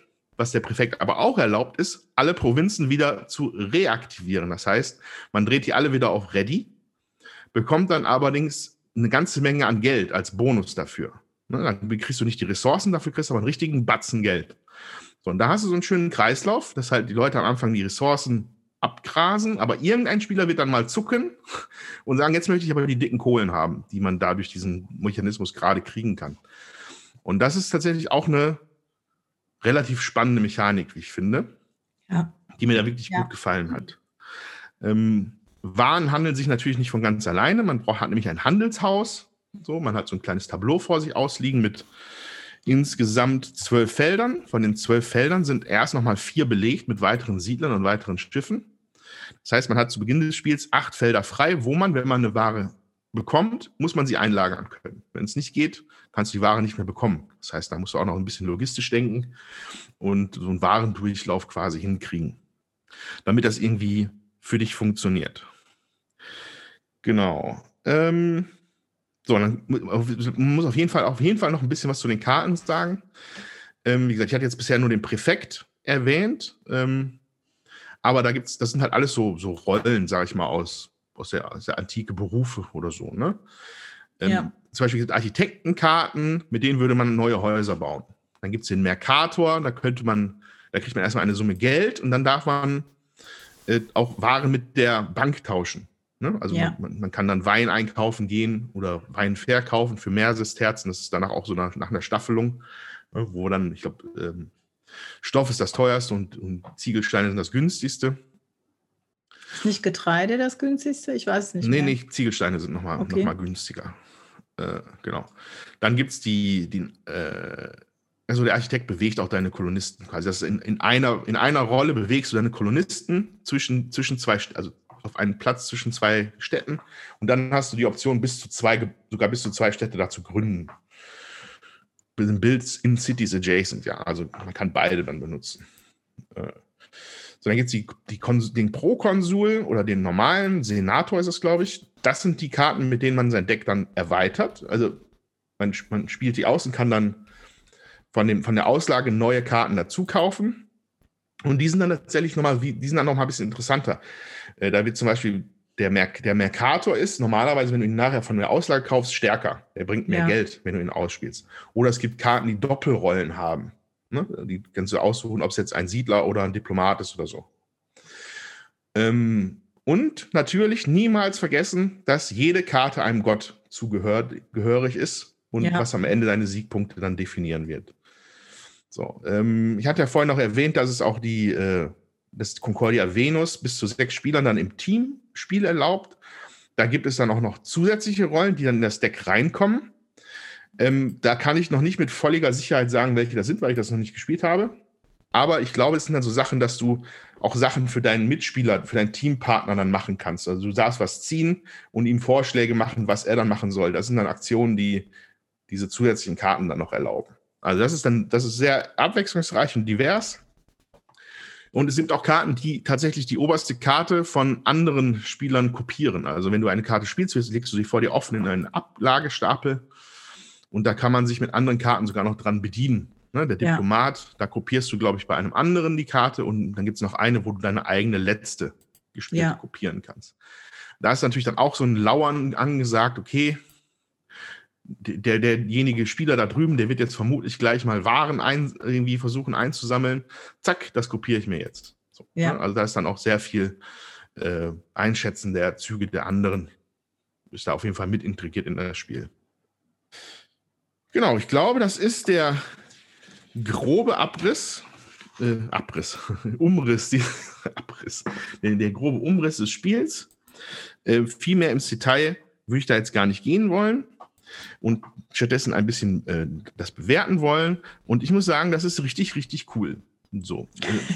ich habe am Anfang gedacht, das, das lag jetzt, wie gesagt, seit 2019 irgendwie im Schrank, weil es wirkt, so, es wirkt ein bisschen staubig, so, wenn man es sich anguckt. ne? Oh, Antike und Handel und du meinst, es ist scharf gegen Wolle oder sowas. Ist es aber gar nicht. Es ist halt dadurch, dass dieser, dieser Victory Point, also dieser Siegpunkt-Modus äh, so frisch interessant ist, dass man halt sich selber seine Kriterien zusammenstellt mit dem Deck, was man mit der Zeit baut. Ähm, das macht es super spannend. Die Sache mit den, äh, mit den Handelswaren und dass man, dass halt der eine Spieler dann nicht, also alle wieder reaktivieren muss, dafür aber jede Menge Geld bekommt. Super spannend. Ähm, und ja, also dann fühle ich mich freuen, das noch einige Male zu spielen, vor allem auch mal mit mehr Leuten. Ähm, ja mein Eindruck ist, dass es auch, auch wieder eines von diesen Kandidaten wäre für unseren Podcast, wenn wir uns in irgendwann mal wieder treffen könnten, weil dann, dass jeder mal gespielt hat, kann man da vielleicht sogar noch mal ein bisschen mehr ins Detail gehen. Ansonsten, die Ausstattung ist halt riesig so. Es ist jede Menge Holzteile da drin, jede Menge Pappteile. Vier Spielpläne waren in meiner Version dabei. Also doppelt bedruckte, riesige Spielpläne. Was halt ein bisschen daher rührt, dass es da halt schon etliche Erweiterungen zu gab. Und die haben dann einfach so, eine, so ein Best-of, glaube ich, für diese Neuauflage gemacht. So, was ein bisschen stört, ist so die Kartenqualität. Da muss ich leider ein bisschen meckern. Die ist nämlich wahnsinnig dünn. Und äh, ich wollte die sleeven und hat das nicht ganz gepasst in den Sleeve. Dann war die direkt so komisch verknickt, die Karte. Das, hm. ich, das macht mein Herz sehr traurig, dass ich jetzt eine verknickte Karte habe. Ja, ist auch doof, wenn man. Ja. Mhm. Äh, aber ansonsten, sehr schönes Spiel. Kann ich nur empfehlen. Genau. Also wir haben ja nur die Grundversion, Concordia. Mhm. Von 2013 habe ich gerade geguckt. Und ähm, wir hatten das damals auch gespielt und ähm, ja, es ist schon knackig. Und also das ist so ein Spiel, MacGertz ist ja auch bekannt für seine Spiele, die sind nicht einfach, das ist schon ein Expertenspiel, das muss man wirklich sagen. Äh, das ist ein Spiel, je öfter man das spielt, desto besser wird man wenn man das als Neuling spielt gegen Leute, die das schon öfter gespielt haben, da hat man keine Schnitte, da braucht man schon mal so zwei, drei Partien, um da überhaupt mal reinzukommen und mitzukriegen, oh, was will ich denn, also was brauche ich denn überhaupt alles? Ähm, was ist denn sinnvoll? Und es gibt auch schon zahlreiche Erweiterungen. Also ich würde das auf jeden Fall gerne auch nochmal spielen, Andreas, sehr gerne, mhm. weil das ist, kommt hier ähm, für meine Geschmäcker auch zu selten auf dem Tisch, aber da sitzt man auch schon mal zwei Stunden, ne, bis man das durch hat, äh, wenn nicht länger je nachdem, wie vielen Leuten man da spielt und äh, äh, wie grübelastig diejenigen eben drauf sind. Und ähm, ja, ich finde auch, das ist ein richtig, richtig gutes äh, Expertenspiel. Also kann ich auch nur empfehlen. Ja, also wirklich, also nochmal hier äh, auf den We Unterschied von Venus zu, äh, einzugehen. Na, ich sagte ja, da sind halt äh, äh, dieser Team-Modus ist da drin, andere Spielpläne, aber das ist natürlich auch ein Gott mehr dabei, also Venus halt, ne? Ähm, eine, also eine Wertungskategorie ist mit mehr damit bei diesem ah, Spiel. okay. Und die funktioniert halt für ähm, individuelles Spiel, also für wenn du jeder einzeln spielt, für jede Provinz, wo man mindestens zwei Häuser drin hat. Das heißt, das ist jemand, der eher auf, auf nicht auf weit, Widespread geht, sondern eher auf jemanden, der sich auf bestimmte Bereiche vers, ver, versteift, um da halt das Maximum rauszuholen. Das belohnt Ven Venus und das ist dann auch für das, die ist doch quasi extra für, für, das, für das Teamplay geschaffen worden, Venus. Mhm. Weil äh, da gibt es nämlich dann Siegpunkte für jede, für jede Provinz, wo wenigstens beide Spieler ein Haus drin haben. Ach so, ja, okay. Also in dem normalen gibt es, äh, wenn du da die, die ähm, Mehrheit hast, nachher ja auch zum mhm. Spielende nochmal Punkte, ne? Ja. Genau, und, und jetzt, also wie gesagt, der Überblick allgemein ist für, also Vesta guckt auf den Wert von deinen waren. Also wenn du hohe Qualitätswaren hast, dann gibt es dafür dick Siegpunkte. Jupiter für jedes Haus allgemein, Saturnus für jede Provinz, wo mindestens, also das Saturnus ist für, wenn es breit wird, wenn du ganz viele Einzelne hast in den Provinzen. Weil es kommt nämlich dazu, ein schlauer Spieler würde sich natürlich in andere äh, äh, ähm, Provinzen dazustellen, weil wenn dann die Provinz aktiviert wird, aktiviert dein eigenes Haus ja auch mit. Du könntest ja auch sogar, du kannst auch ein Haus in eine Stadt bauen, wo schon ein, ein anderer Spieler drin ist. Es kostet nur etwas mehr. Mhm. Und, aber so muss man halt schauen, dass man halt möglichst von, von möglichst vielem profitiert in dem Spiel. Ne? Also ja. muss man sich, wir hatten das jetzt, im, ich habe das erst im Nachhinein so ein bisschen geschnallt. Bei der ersten Partie zu zweit, ja, alles klar, ich bin Richtung äh, Seefahrt, ich bin außenrum gefahren, war da glücklich mit. Nicole ist ins Innere gegangen, hat da die Sachen gebaut. Aber hätte ich doch mal schlau gewesen, wäre ich doch auch mit ins Innere gegangen und hätte da einfach mit profitiert. So, da muss man erst drauf kommen, ne? bis man ja. es ein paar Mal gespielt hat. Ähm, also Venus für, äh, was ich gerade meinte, äh, Mercurius für jede verschiedene Art von Goods, also für jede Ware, die man herstellen könnte, nicht die man noch hat. Mars ist für jeden Kolonisten den man ins Spiel gebracht hat. Also da muss man halt gucken, dass man noch mehr Figürchen auf den Spiel kriegt, Spielplan kriegt. Das braucht man sowieso, damit man auch ein bisschen weiter fahren und rumreisen ja, kann. Ja. Mehr, mehr Figuren auf dem Spiel, mehr Züge. Ja. So ist es einfach. Also immer mehr Möglichkeiten, sag ich mal so. Mehr Möglichkeiten. Also Bewegung ist relativ schneckenmäßig bei dem Spiel, also weil man immer wirklich nur so zwei Verbindungsstücke weitergehen kann und die Maps sind halt teilweise extrem groß. So. Ja. Ähm, allerdings kann man auch, wenn man einen neuen Kolonisten baut, kann man ihn auch in jeder Stadt, die man schon kolonisiert hat, auftauchen lassen. Ja. Da, also da geht es dann natürlich ganz gut. Dann fährst du quasi mit dem Schiff weit weg. Die, diese Strecken sind meistens länger, ne, weil das Schiff ist halt ein bisschen schneller. Und dann kannst du aber dann im Hafen, den du dann irgendwann mal gründest, dann da einen Siedler bauen. Äh, und als letztes noch Minerva, die Göttin, schaut. Ähm, das, da musst du möglichst viele Städte von einem Typ haben für. Ne? Also Minerva Göttin-Karten sind immer Handwerker, das heißt, es gibt einen Bonus. Also der, der, der Bauer würde zum Beispiel, du darfst alle deine Nahrungsstädte mal aktivieren in dieser Runde extra. Und Minerva, die dann da auf dieser Karte drauf ist, schaut auf jegliche, also jegliche Nahrungsstadt, die du dann in, am Ende des Spiels hast. So, genau. Ähm, wie man das findet, dass man erst am Ende des Spiels weiß, wer wie weit ist, sei mal dahingestellt. Also ich fand es erstmal sehr ungewöhnlich, weil es gibt da eine riesige Kramerleiste, die darum herumläuft, man benutzt sie aber nur am Ende des Spiels.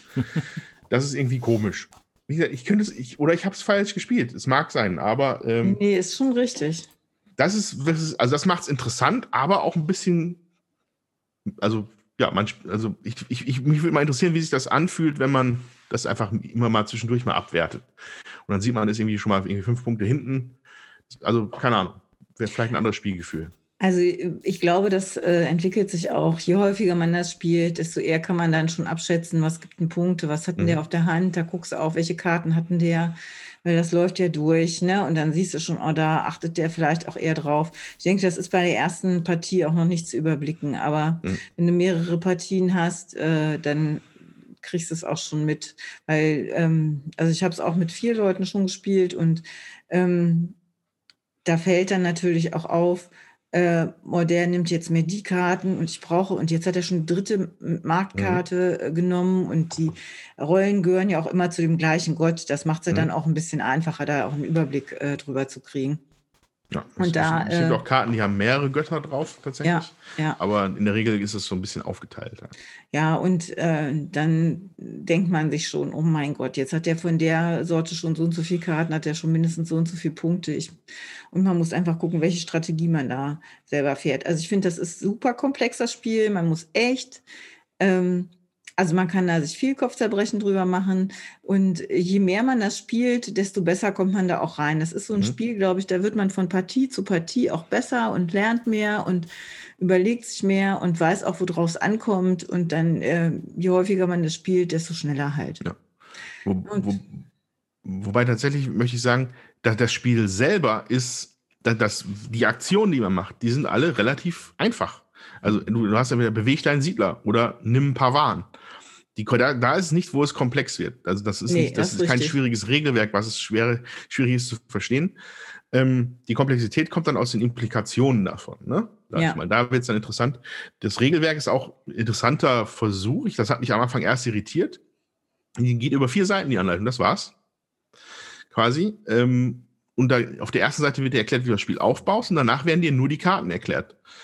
Ähm, weil das ja quasi die Aktionen sind, die man hat in dem Spiel. Also man, da muss man dann schon noch sich, das muss man halt schon noch verstehen, welche Möglichkeit man halt hat mit den Handkarten. Ähm, aber das, das hat mich erst irritiert gehabt, aber dann fand ich es, glaube ich, ganz gut, wie sie die Regel da geschrieben haben. Äh, hm. Das nicht, also wird jetzt weder, wurde da gesagt, ja, da muss man halt dann eine Karte spielen und das und das und das, sondern einfach, das sind übrigens die Karten, die dies und das er ermöglichen. Punkt. Viel Spaß beim Spielen. Ja. So, also klingt, klingt für mich jetzt erstmal sympathisch, aber ja. Ich habe es natürlich jetzt auch nicht gespielt. Das erlaubt natürlich, dass man auch seine eigenen ähm, Erfahrungen damit halt macht, ne? Dass, dass, die, dass das Erlebnisspiel dir auch einen Lernerfolg irgendwie bringt. Ja. ja? Und denkst du, boah, nee, so, wenn jemand anders das dann macht, denkst du, boah, so geht das eigentlich. Oh mein Gott, da wäre ich alleine ja nie drauf gekommen und so. Und ich finde, das macht auch so einen Reiz von so einem komplexen Spiel aus, dass man halt immer äh, wieder was merkt, also was lernt dabei und überlegt, oh nee, das will ich vielleicht so machen und klappt das jetzt und so. Und dadurch, dass halt auch das auf den äh, Spielplänen diese ähm, Rohstoffe, welche Städte da sind, mit entsprechenden Rohstoffen ja immer äh, variabel ausgelegt werden, mhm. wird es halt auch nicht langweilig. Und es gibt noch so viel Erweiterungen, dass du einfach nur eine Karte kaufen kannst, also eine, eine Landkarte, sag ich mal, und du wieder ein neues anderes Spielerlebnis hast, weil du halt auf einer anderen Landkarte fährst und dich da vielleicht mehr anpassen musst. Ich denke, deswegen sind auch die ähm, ja. Erweiterungen erfolgt. Wir spielen das leider nicht so oft, sodass ich jedes Mal, wenn ich das wieder neu spiele, äh, immer wieder von vorne anfange, leider. Ja, weil ich mhm. dann die Regel mittlerweile wieder vergessen habe, dann ist da mindestens ein Jahr dazwischen. Super, ne? Mhm. Aber es ist echt ein großartiges Spiel und ich finde auch, wenn man jetzt nicht so viele Spiele in seiner Sammlung haben möchte, dann ist das auf jeden Fall eins, was dann eben auch dadurch, dass man einfach nur Karten dazu kaufen muss, mega viel Abwechslung liefert. Ja, ja. Und, und viel Spielspaß. Karten im Sinne von Spielplänen. Ja. ja. Also ich, wie gesagt, es, es, ich glaube, es gibt eine Handvoll Erweiterungen, die man sich wirklich, also da wurde sich dann ausgetobt. Ne? Es gibt dann irgendwie eine England-Karte oder äh, also alles Mögliche haben sie da reingemacht. Und dann gibt es diese Salzer-Erweiterung. Ja. Da, da lese ich immer wieder von, dass die Leute das, die finden sie halt sehr gut. Du sagst, das ist, dann gibt es einen Joker oder sowas? Ja, Salz ist Joker. Also ich möchte das, ich möchte die auch noch haben. Ich habe die auch äh, mal gespielt mit Freunden, wir haben die selber nicht. Mhm. Und Salz ist da halt ein Joker und dann hast du halt natürlich viel mehr Möglichkeiten, ähm, mit der Handelsgeschichte da ein bisschen mhm. voranzukommen und dich besser auszubreiten. Dann ist das nicht ganz so zäh. Okay. Ja? Ähm, weil was ich will, was ich mir jetzt noch, also ich muss das noch ein bisschen weiter evaluieren. Wir haben jetzt die Hellas-Karte gespielt, das ist so die, die man für den Einstieg da, äh, das stand da irgendwie, so soll man als erstes nehmen. Ähm, ich glaube, dass die noch nicht ganz ideal ist für zwei Spieler. Ne? Ähm, ich glaube, dass eine, also da, da gibt es zum Beispiel eine Karte, die ich gerade habe, ich gesehen, einen Spielplan Kreta. Genau. Das ist halt deutlich, deutlich begrenzter ähm, an Orten, ne? weil es einfach geografisch viel kleiner ist. Ähm, und ich glaube, da wird es dann noch mal deutlich strategisch, also, also man muss noch viel, viel mehr, das ist diesen Aspekt, den ich meinte, man hätte ja auch dazu bauen können, um davon mitzuprofitieren, wenn ein anderer Spieler was macht. Mhm. Das ist ja bei einem begrenzten Raum, ist es ja quasi zwangsläufig. Ja, ja. Das weiß dann der andere Spieler auch und versucht halt dann nicht möglichst nicht so viel zu ermöglichen. Ähm, und das würde ich gerne, also so eine etwas zugespitztere Karte die muss ich ja. mal gucken, ob die bei, bei Venus tatsächlich dabei ist. Ich glaube, die Ionium oder so, wie sie heißt, die soll da auch schon ganz gut sein. Ich habe aber auch Leute im Internet schreiben sehen, dass sie dann nur mit dem halben Spielplan spielen. Da hätte ich jetzt wahrscheinlich nicht so viel Lust drauf. Ja. Da, das, äh, aber ich. Zypern ja. könnte sein, dass es da auch relativ klein ist. Ja, da, da, muss man, aber da gibt es halt auch unterschiedliche Meinungen, welche, welche Karten äh, am besten geeignet sind für zwei Spieler. Kreta hätte ich mir bei Venus dabei gewünscht, war aber leider nicht dabei. Ja, auf jeden Fall gibt es jede Menge Erweiterungen, die äh, kann ich auch gleich nochmal vorlesen, wann die rausgekommen sind. Ich weiß zwar nicht, was die alle genau machen, aber äh, da gab es etliches, sag ich mhm. mal. Na, also erstmal das normale Concordia 2013, dann äh, kam Concordia Britannica Britannia und Germania. Ich glaube, das ist nur ein Spiel, sind nur zwei äh, Spielpläne gewesen. Dann kam ähm, Concordia Salza, äh, bringt Gewürze nach Concordia mit zwei neuen äh, Karten und zwei neuen Modulen. Das ist diese Salza-Erweiterung halt. Dann 2016 kam Gallia und Korsika und eine äh, 8 Forum Cards Mini-Erweiterung. Dann 2017 Ägypten und Kreta, zwei neue Mappen, äh, die halt gut sind, wenn man äh, mit weniger Spielern spielt. Dann kam 2018 halt Venus, so. Und 2019 äh, Balearica und Zypern. Das gleiche dann äh, für Venus gab es dann Balearica und Italia. Und ich meine, diese äh, Balearica äh, war die Erweiterung, wo es dann mit Fischen, wo man dann auch Fische noch äh, äh kriegen konnte oder so. Okay. Und also es ist echt ähm, also mit einer noch mal einer neuen Marktauslage. Also genau weiß ich das ja. nicht mehr, aber es ist echt krass.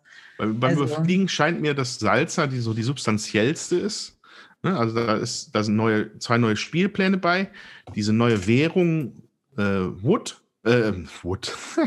da steht nur Wooden Salt Tokens, Entschuldigung. Ja, äh, Salz. Salt, Salz. Aber auch dieses, ein Forum, ein, ein Deck an Forumkarten, die halt, ähm, das sind, glaube ich, so, so Pappplättchen ähm, die tatsächlich dann nochmal ein ganz neues Element reinbringen. Die anderen sind halt eher einfach Spielpläne. Ja. Ja, also dieses Salt ist sicherlich spannend. Das sollte man sich vermutlich zulegen, wenn man Concordia spielen möchte. Allem Anschein nach.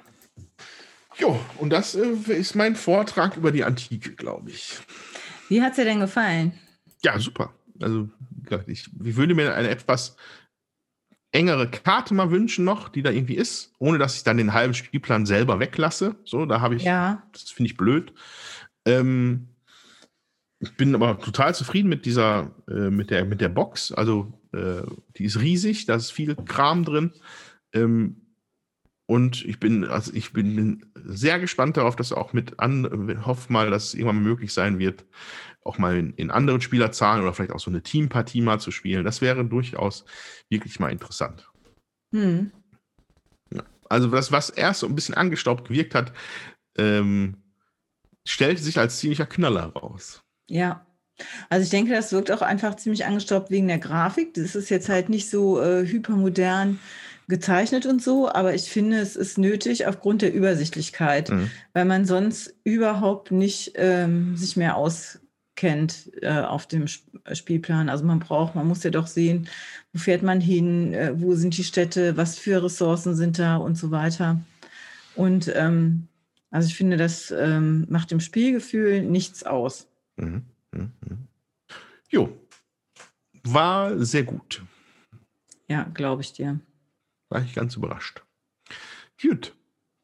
Dann äh, gebe ich mal den äh, Erzählstab wieder weiter. Wer möchte? Ja, dann mache ich mal weiter. Wir haben Corto gespielt. Das war auch ein Mystery Game. Das war äh, eingepackt sozusagen. Und es stand drauf, drei bis vier Spieler. Und ähm, äh, ist in Anlehnung an diesen äh, Corto-Comic erschienen. Das Spiel ist von 2013. Und ja, wie spielt man das? Also ähm, in dem Spiel liegen verschiedene ähm, längere Kartenleisten bei, die jede Karte eine besondere, ähm, ja, einen besonderen Kniff nochmal hat, wie man vielleicht Punkte kriegt. So.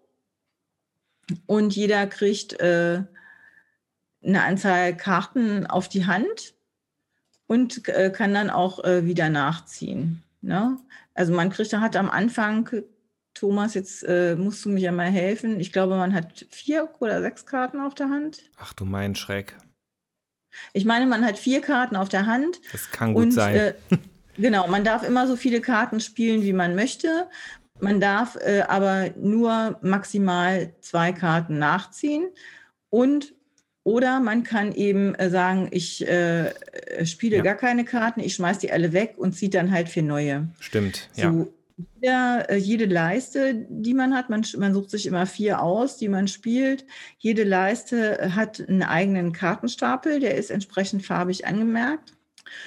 Und äh, wenn man die Karten dann äh, auf der Vorderseite sieht, dann haben die, äh, sind die entweder äh, sie sind in so zwei Teile aufgeteilt, immer ein Innenteil und ein Rahmenteil. So.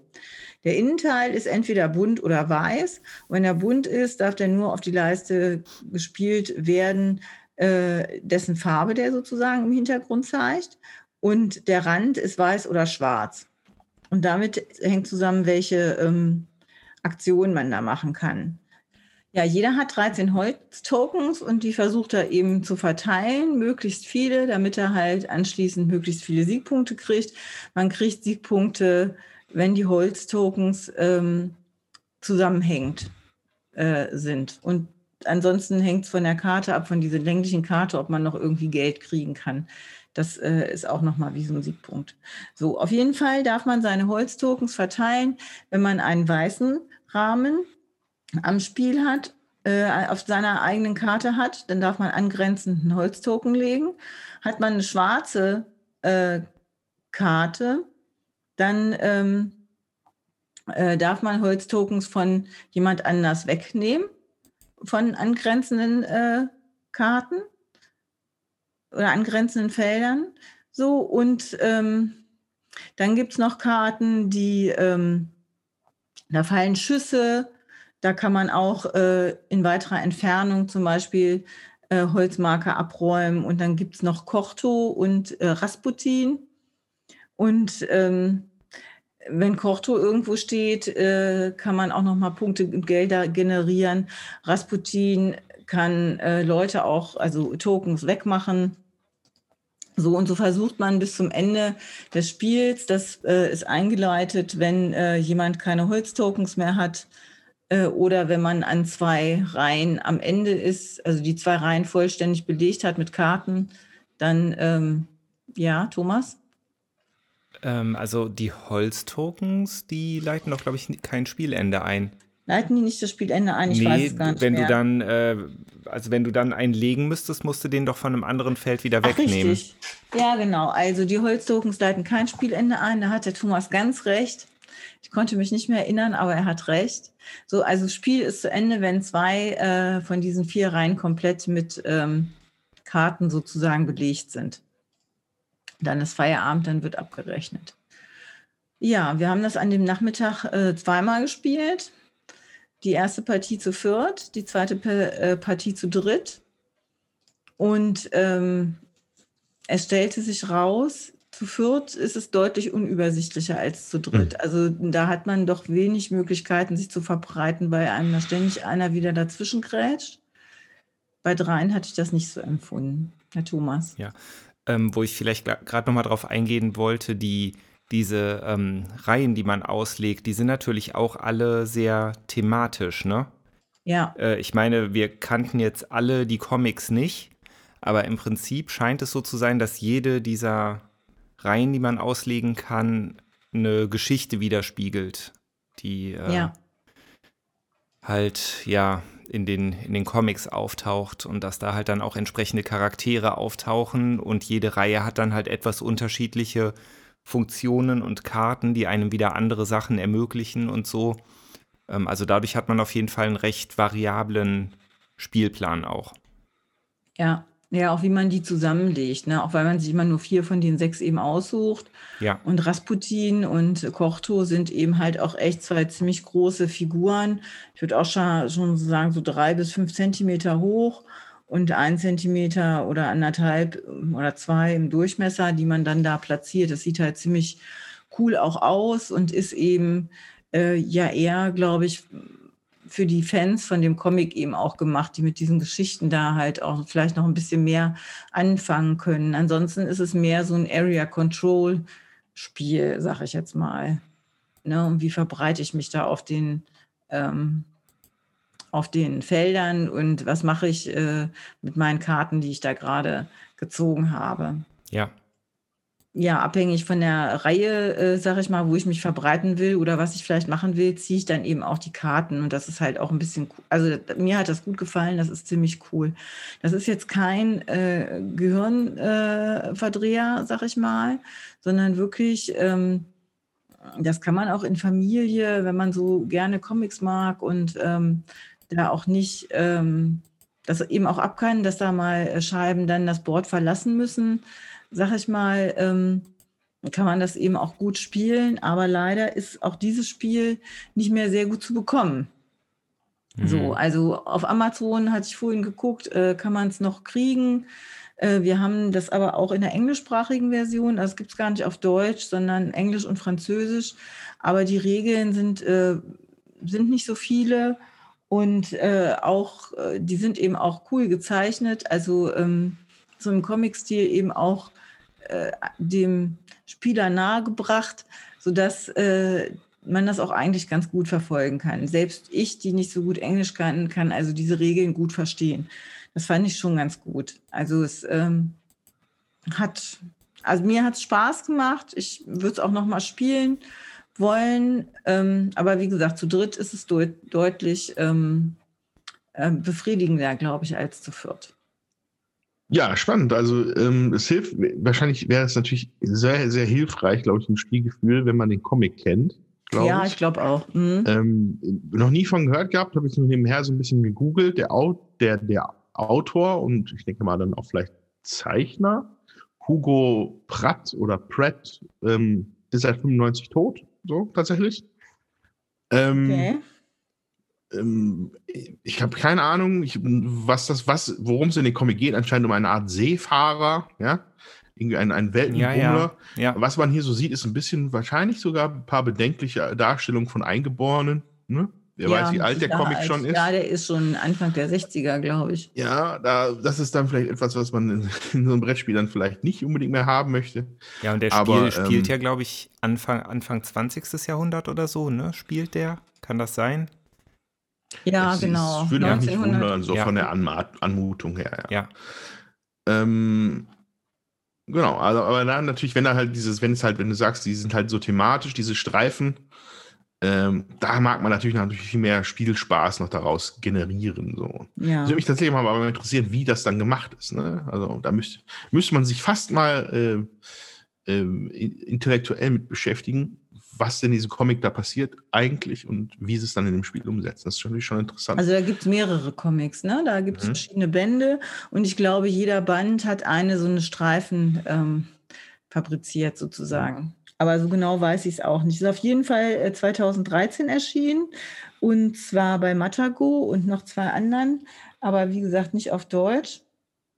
Äh, der Artist äh, ist Hugo Pratt, das ist eh der Designer auch von diesen Comics. Ja. Äh, und die Designer, also die Spielautoren, sind Laurent Escoffier und Sébastien Pouchon. Und Sébastien Pouchon ist ja ein Name, den man durchaus kennt.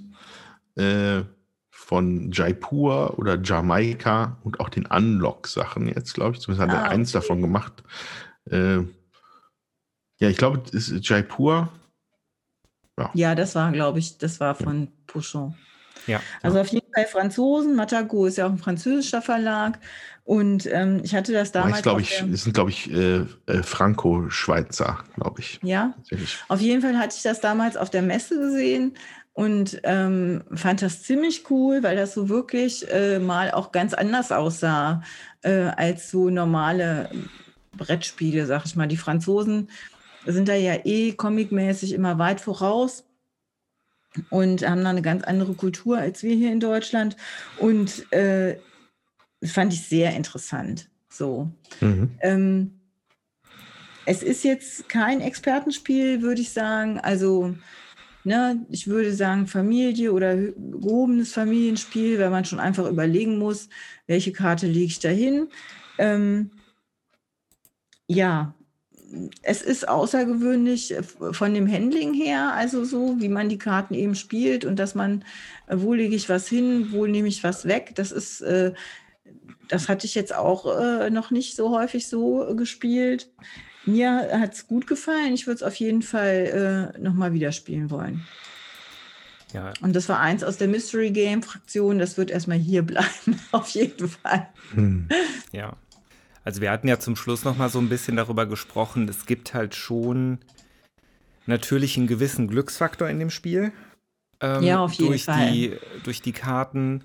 Und ähm, es kommt auf jeden Fall vor, dass man halt einfach phänomenale Züge machen kann, weil man gerade die Top-Karten auf der Hand hat. Aber genauso gibt es Züge, wo du wirklich im Prinzip nichts machen kannst, weil du ja. für die aktuelle Situation nur Müll auf der Hand hast. Ähm, wahrscheinlich wird sich das letztendlich dann irgendwie ausbalancieren.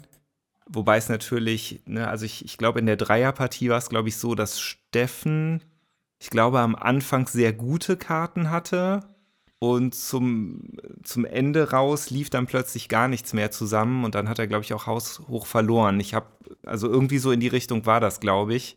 Ja, ja. Insofern, ich denke, der Verlauf kann in dem Spiel schon halt je nach Karten etwas glücklicher oder unglücklicher ablaufen.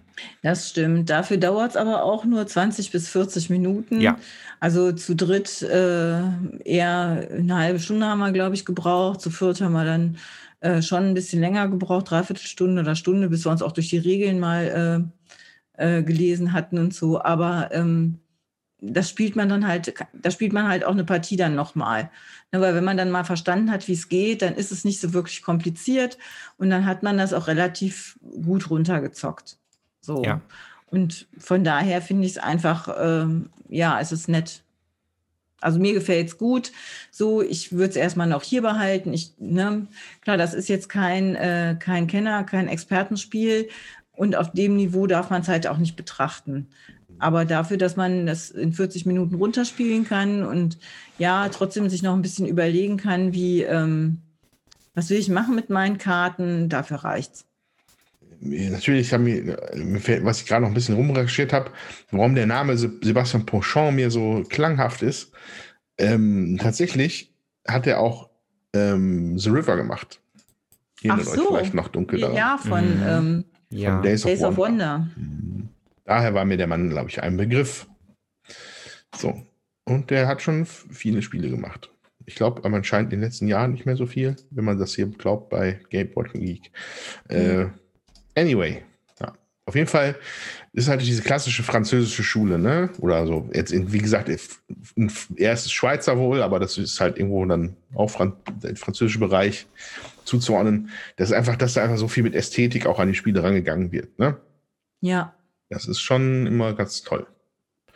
Ja, okay. Cool. Disclaimer, wir wissen nicht, worum es in den Comic geht. Ich hoffe, es ist nicht irgendwie etwas, was mittlerweile nicht mehr ganz akzeptabel ist. Ja, ja das stimmt. Kann natürlich durchaus sein, ja. ja.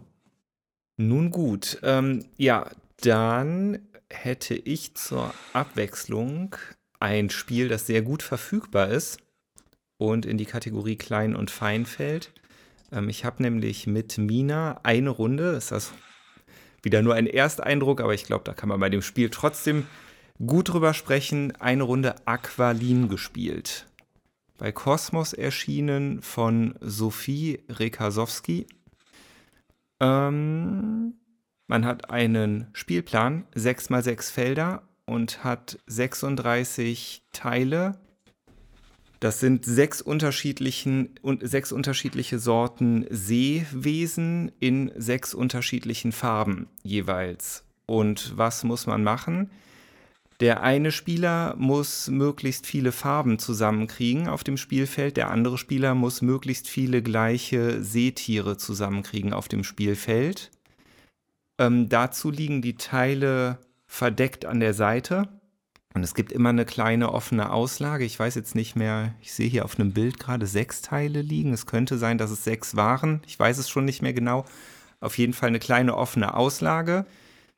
Wenn man dran ist, gut, also jetzt zum Beginn des Spiels sucht man sich ein Teil aus und platziert das auf dem Spielplan. Ab dann ist es so, dass man ein Teil, das bereits auf dem Spielplan liegt, innerhalb der Reihe, in der es liegt, verschieben darf.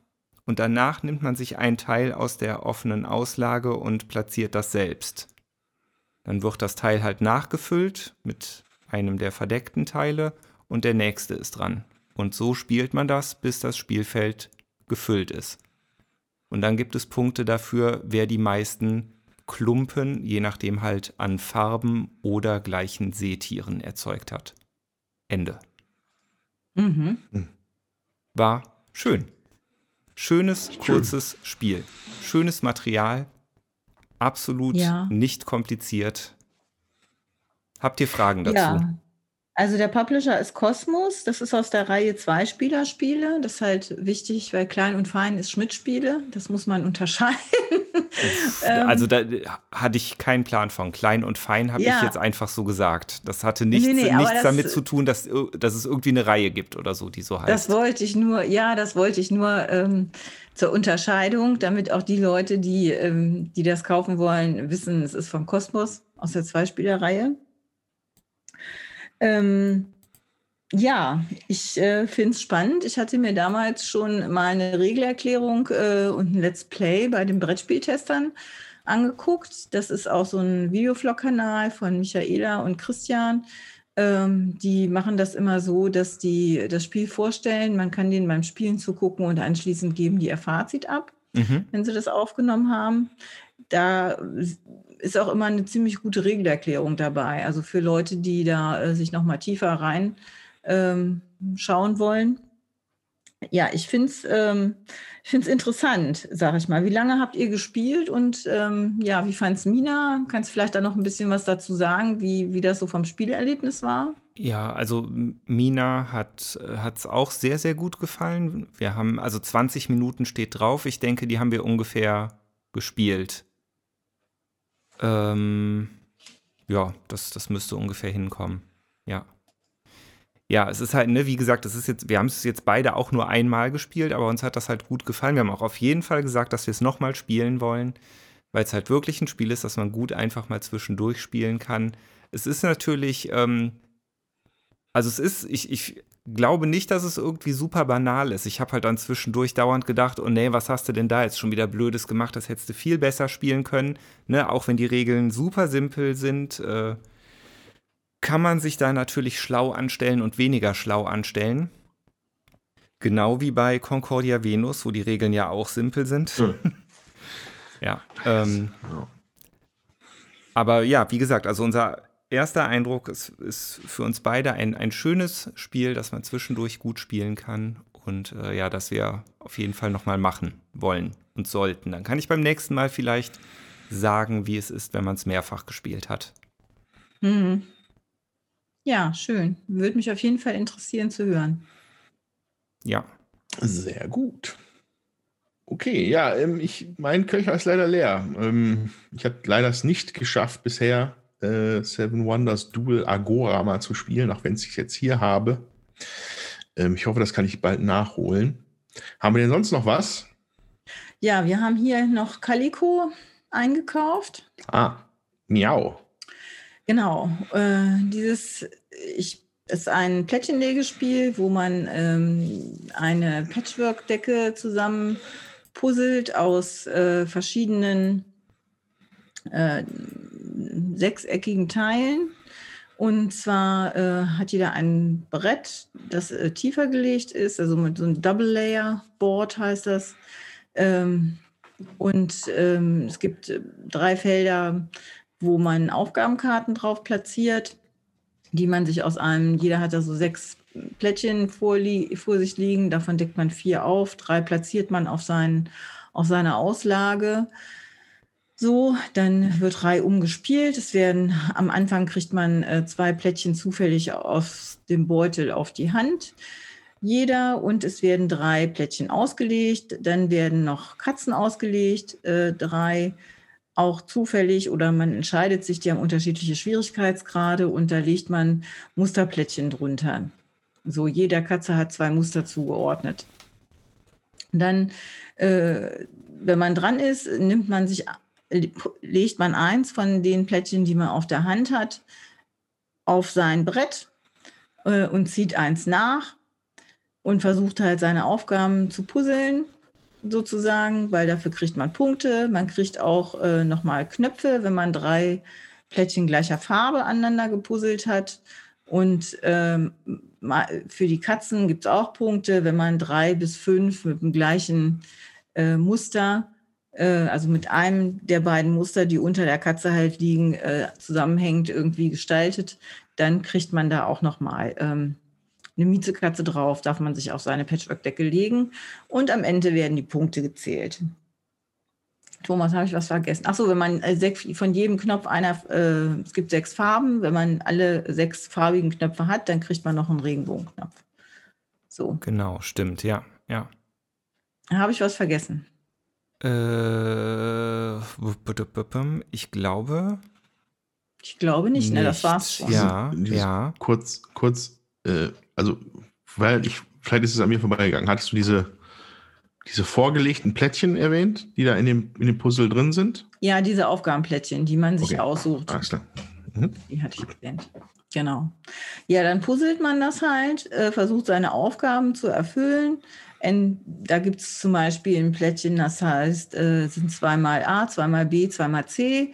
Und das heißt, äh, man kriegt wenn man das schafft, äh, weiß nicht, zwei lila, zwei dunkelblaue, zwei türkisfarbene äh, zu puzzeln, kriegt man sieben Punkte. Und wenn man das schafft, bei diesem äh, Puzzle auch gleichzeitig noch ähm, die unterschiedlichen Muster unterzubringen, dann kriegt man elf Punkte. Ne? Wenn man nur eins von beiden schafft, nur Muster oder nur Farbe, dann kriegt man halt sieben Punkte. So. Ähm, mhm. Ich habe es jetzt insgesamt sechs Mal gespielt. Einmal haben wir es zu äh, viert gespielt, nee, zu dritt haben wir es gespielt, einmal haben wir es, ähm, zweimal habe ich es zu zweit gespielt und dreimal habe ich es alleine gespielt. Und ich muss sagen, ich bin ein bisschen enttäuscht. Also nicht ob der äh, Möglichkeiten des Puzzlens, das finde ich ganz gut, was ich schade finde, ist, dass ich selber so wenig Einfluss habe darauf, äh, ob mir mein Puzzeln gelingt oder nicht, weil ich immer nur drei Plättchen ja zur Verfügung habe, die aus dem Sack gezogen sind. Und ähm, das finde ich sehr ärgerlich. Also beziehungsweise mich ärgert, dass dieses Spiel so abgefeiert wird, ja, mit äh, 8, und ähm, bei Boardgame Geek, ja, und jeder Rezensent, den ich mir dazu angeguckt habe, ja, super Spiel, super Spiel. Und so dieser Mangel, ähm, dass, ähm, dass ich selber so wenig Einfluss auf das Ergebnis meines Puzzlens zum Ende der Partie habe, auf das wird überhaupt nicht eingegangen. Und ähm, das finde ich persönlich ein bisschen traurig. So, ja, wenn man mit mehr Leuten spielt, denkt man noch, naja, hm, hast du, da wechselt die Auslage mehr als, was heißt mehr, aber bis ich das nächste Mal dran bis, bin, können ja da ganz andere Plättchen liegen, so hat man vielleicht nicht so das Gefühl. Aber als ich jetzt alleine gespielt habe, habe ich das nicht zustande gebracht, mal die erste Aufgabe fertig zu machen, ähm, weil ich gefühlt mir einfach die Möglichkeiten fehlten. So, von dem die entsprechende Farbe kam, nicht die ich wollte. Fand ich ein bisschen doof. Ich würde jetzt als Hausregel mal ausprobieren wollen, wie das ist, wenn man eben einfach die 96 Plättchen, die halt dabei sind, die im Beutel sind, mal verdeckt auf den Tisch platziert und das so memoryartig gestalten kann. Ja, also man puzzelt, man deckt drei auf, sucht sich davon eins aus und deckt es halt wieder zu. Ja, und ah, äh, ja, ja. so, um einfach mal für mich auszuprobieren. Das habe ich jetzt noch nicht gemacht, das würde ich gerne mal machen. Ähm, ob ich für mich dann gefühlt mehr äh, das Gefühl habe, ich habe mehr Einfluss. Ja, wenn ich ja mit mehr Leuten spiele, werden ja auch mehr Plättchen aufgedeckt. Klar muss ich mir auch mehr merken, weil wieder mehr zugedeckt wird. Aber ähm, oh Gott. Ah, also ich. Aber das würde, glaube ich, mir äh, äh, so vom von dem Gefühl, dass ich etwas mehr Einfluss darauf habe, was ich denn erziehe, äh, vielleicht mehr, mich mehr ansprechen. Also, also ich kenne mal mindestens einen, der das dann nie, nie, nie mehr mit dir spielen wird. Und das ist der Steffen. Das ist richtig, aber der spielt so ja auch nicht mit mir, von daher okay. kann ich ja mal gucken. Äh, ja, also dieses Memory-Ding ist natürlich, ist natürlich wow. Ähm, kann man ausprobieren. Ähm, ich, ich war jetzt erst also erstmal hat sich jetzt für mich bei mir der Kreis geschlossen in einer Aussage vorher, dass du ja viele alte Sachen sind so gut und neue Sachen, da bist du dann immer manchmal enttäuscht. Da schließt sich gerade der Kreis zu deiner Aussage früher. Ähm, jetzt hatte ich erst, hatte ich erst ein schlechtes Gewissen, weil ich das, glaube ich, vor einigen Podcasts das irgendwie, irgendwie äh, habe sehr gut wegkommen lassen. Ähm, aber da ist mir nämlich, ich habe den gleichen Kritikpunkt genannt, wie du ihn gerade genannt hast, als ich das, als ich das damals empfohlen habe. Das ist halt dieser Auswahlmechanismus, ist halt irgendwie lahm. Das ja. gefällt nicht. Das Puzzeln selber ist super. Ja. Für mich. Ähm, aber irgendwie, das, da kommt nicht so der, der, die Gaudi auf mit, mit dem, dass man sich einfach random aus dem Sack zieht und dann hat man vielleicht Glück oder nicht. Ja. Ähm, deswegen finde ich das hochspannend, dass du da versuchst, Lösungen zu finden. Äh, Memory, weiß ich nicht, ob das meine wäre. Ähm, tatsächlich ist, ich, ich hatte auch schon überlegt, wie es mit so einem Rosenberg-Ding wäre, wie bei Patchwork, weißt du, mit so, einer, mit so einem Kreis. Ja. Die man abläuft. Und dann muss man natürlich irgendwie noch die Handhabe haben, dass man einfach dann vielleicht einfach mal vorspringen kann, ja, dass man das, dass man tatsächlich mal an die Sachen kommt, die man möchte. Ähm, also, das, ich würde wahrscheinlich eher in die Richtung denken, anstatt in ein Memory mit 96 Teilen. Wow. Ja, wow. weiß ich auch nicht, finde ich, muss man ausprobieren. Ich habe auch an äh, Patchwork gedacht oder äh, ich habe auch an ähm, ach, äh, Spring Meadow gedacht, wo ich gedacht habe, ja, der hat das irgendwie geschafft in seinen Spielen, dass man da Spaß hat beim Puzzeln. Ja, der hat da Belohnungen nochmal drin, dass wenn ich die Löcher aneinander puzzle da bei Spring Meadow, dann äh, kriege ich ja äh, ähm, so so kleine Teile, womit ich meine Lücken schließen kann und so. Und hat da so einen Belohnungsmechanismus mit reingebracht. Und der ist jetzt halt hier äh, bei Calico gar nicht, sondern das ist, äh, entweder hast du Glück, äh, weil das Plättchen kommt und du hast halt zwischendurch mal gut gepuzzelt vielleicht, oder du hast halt Pech.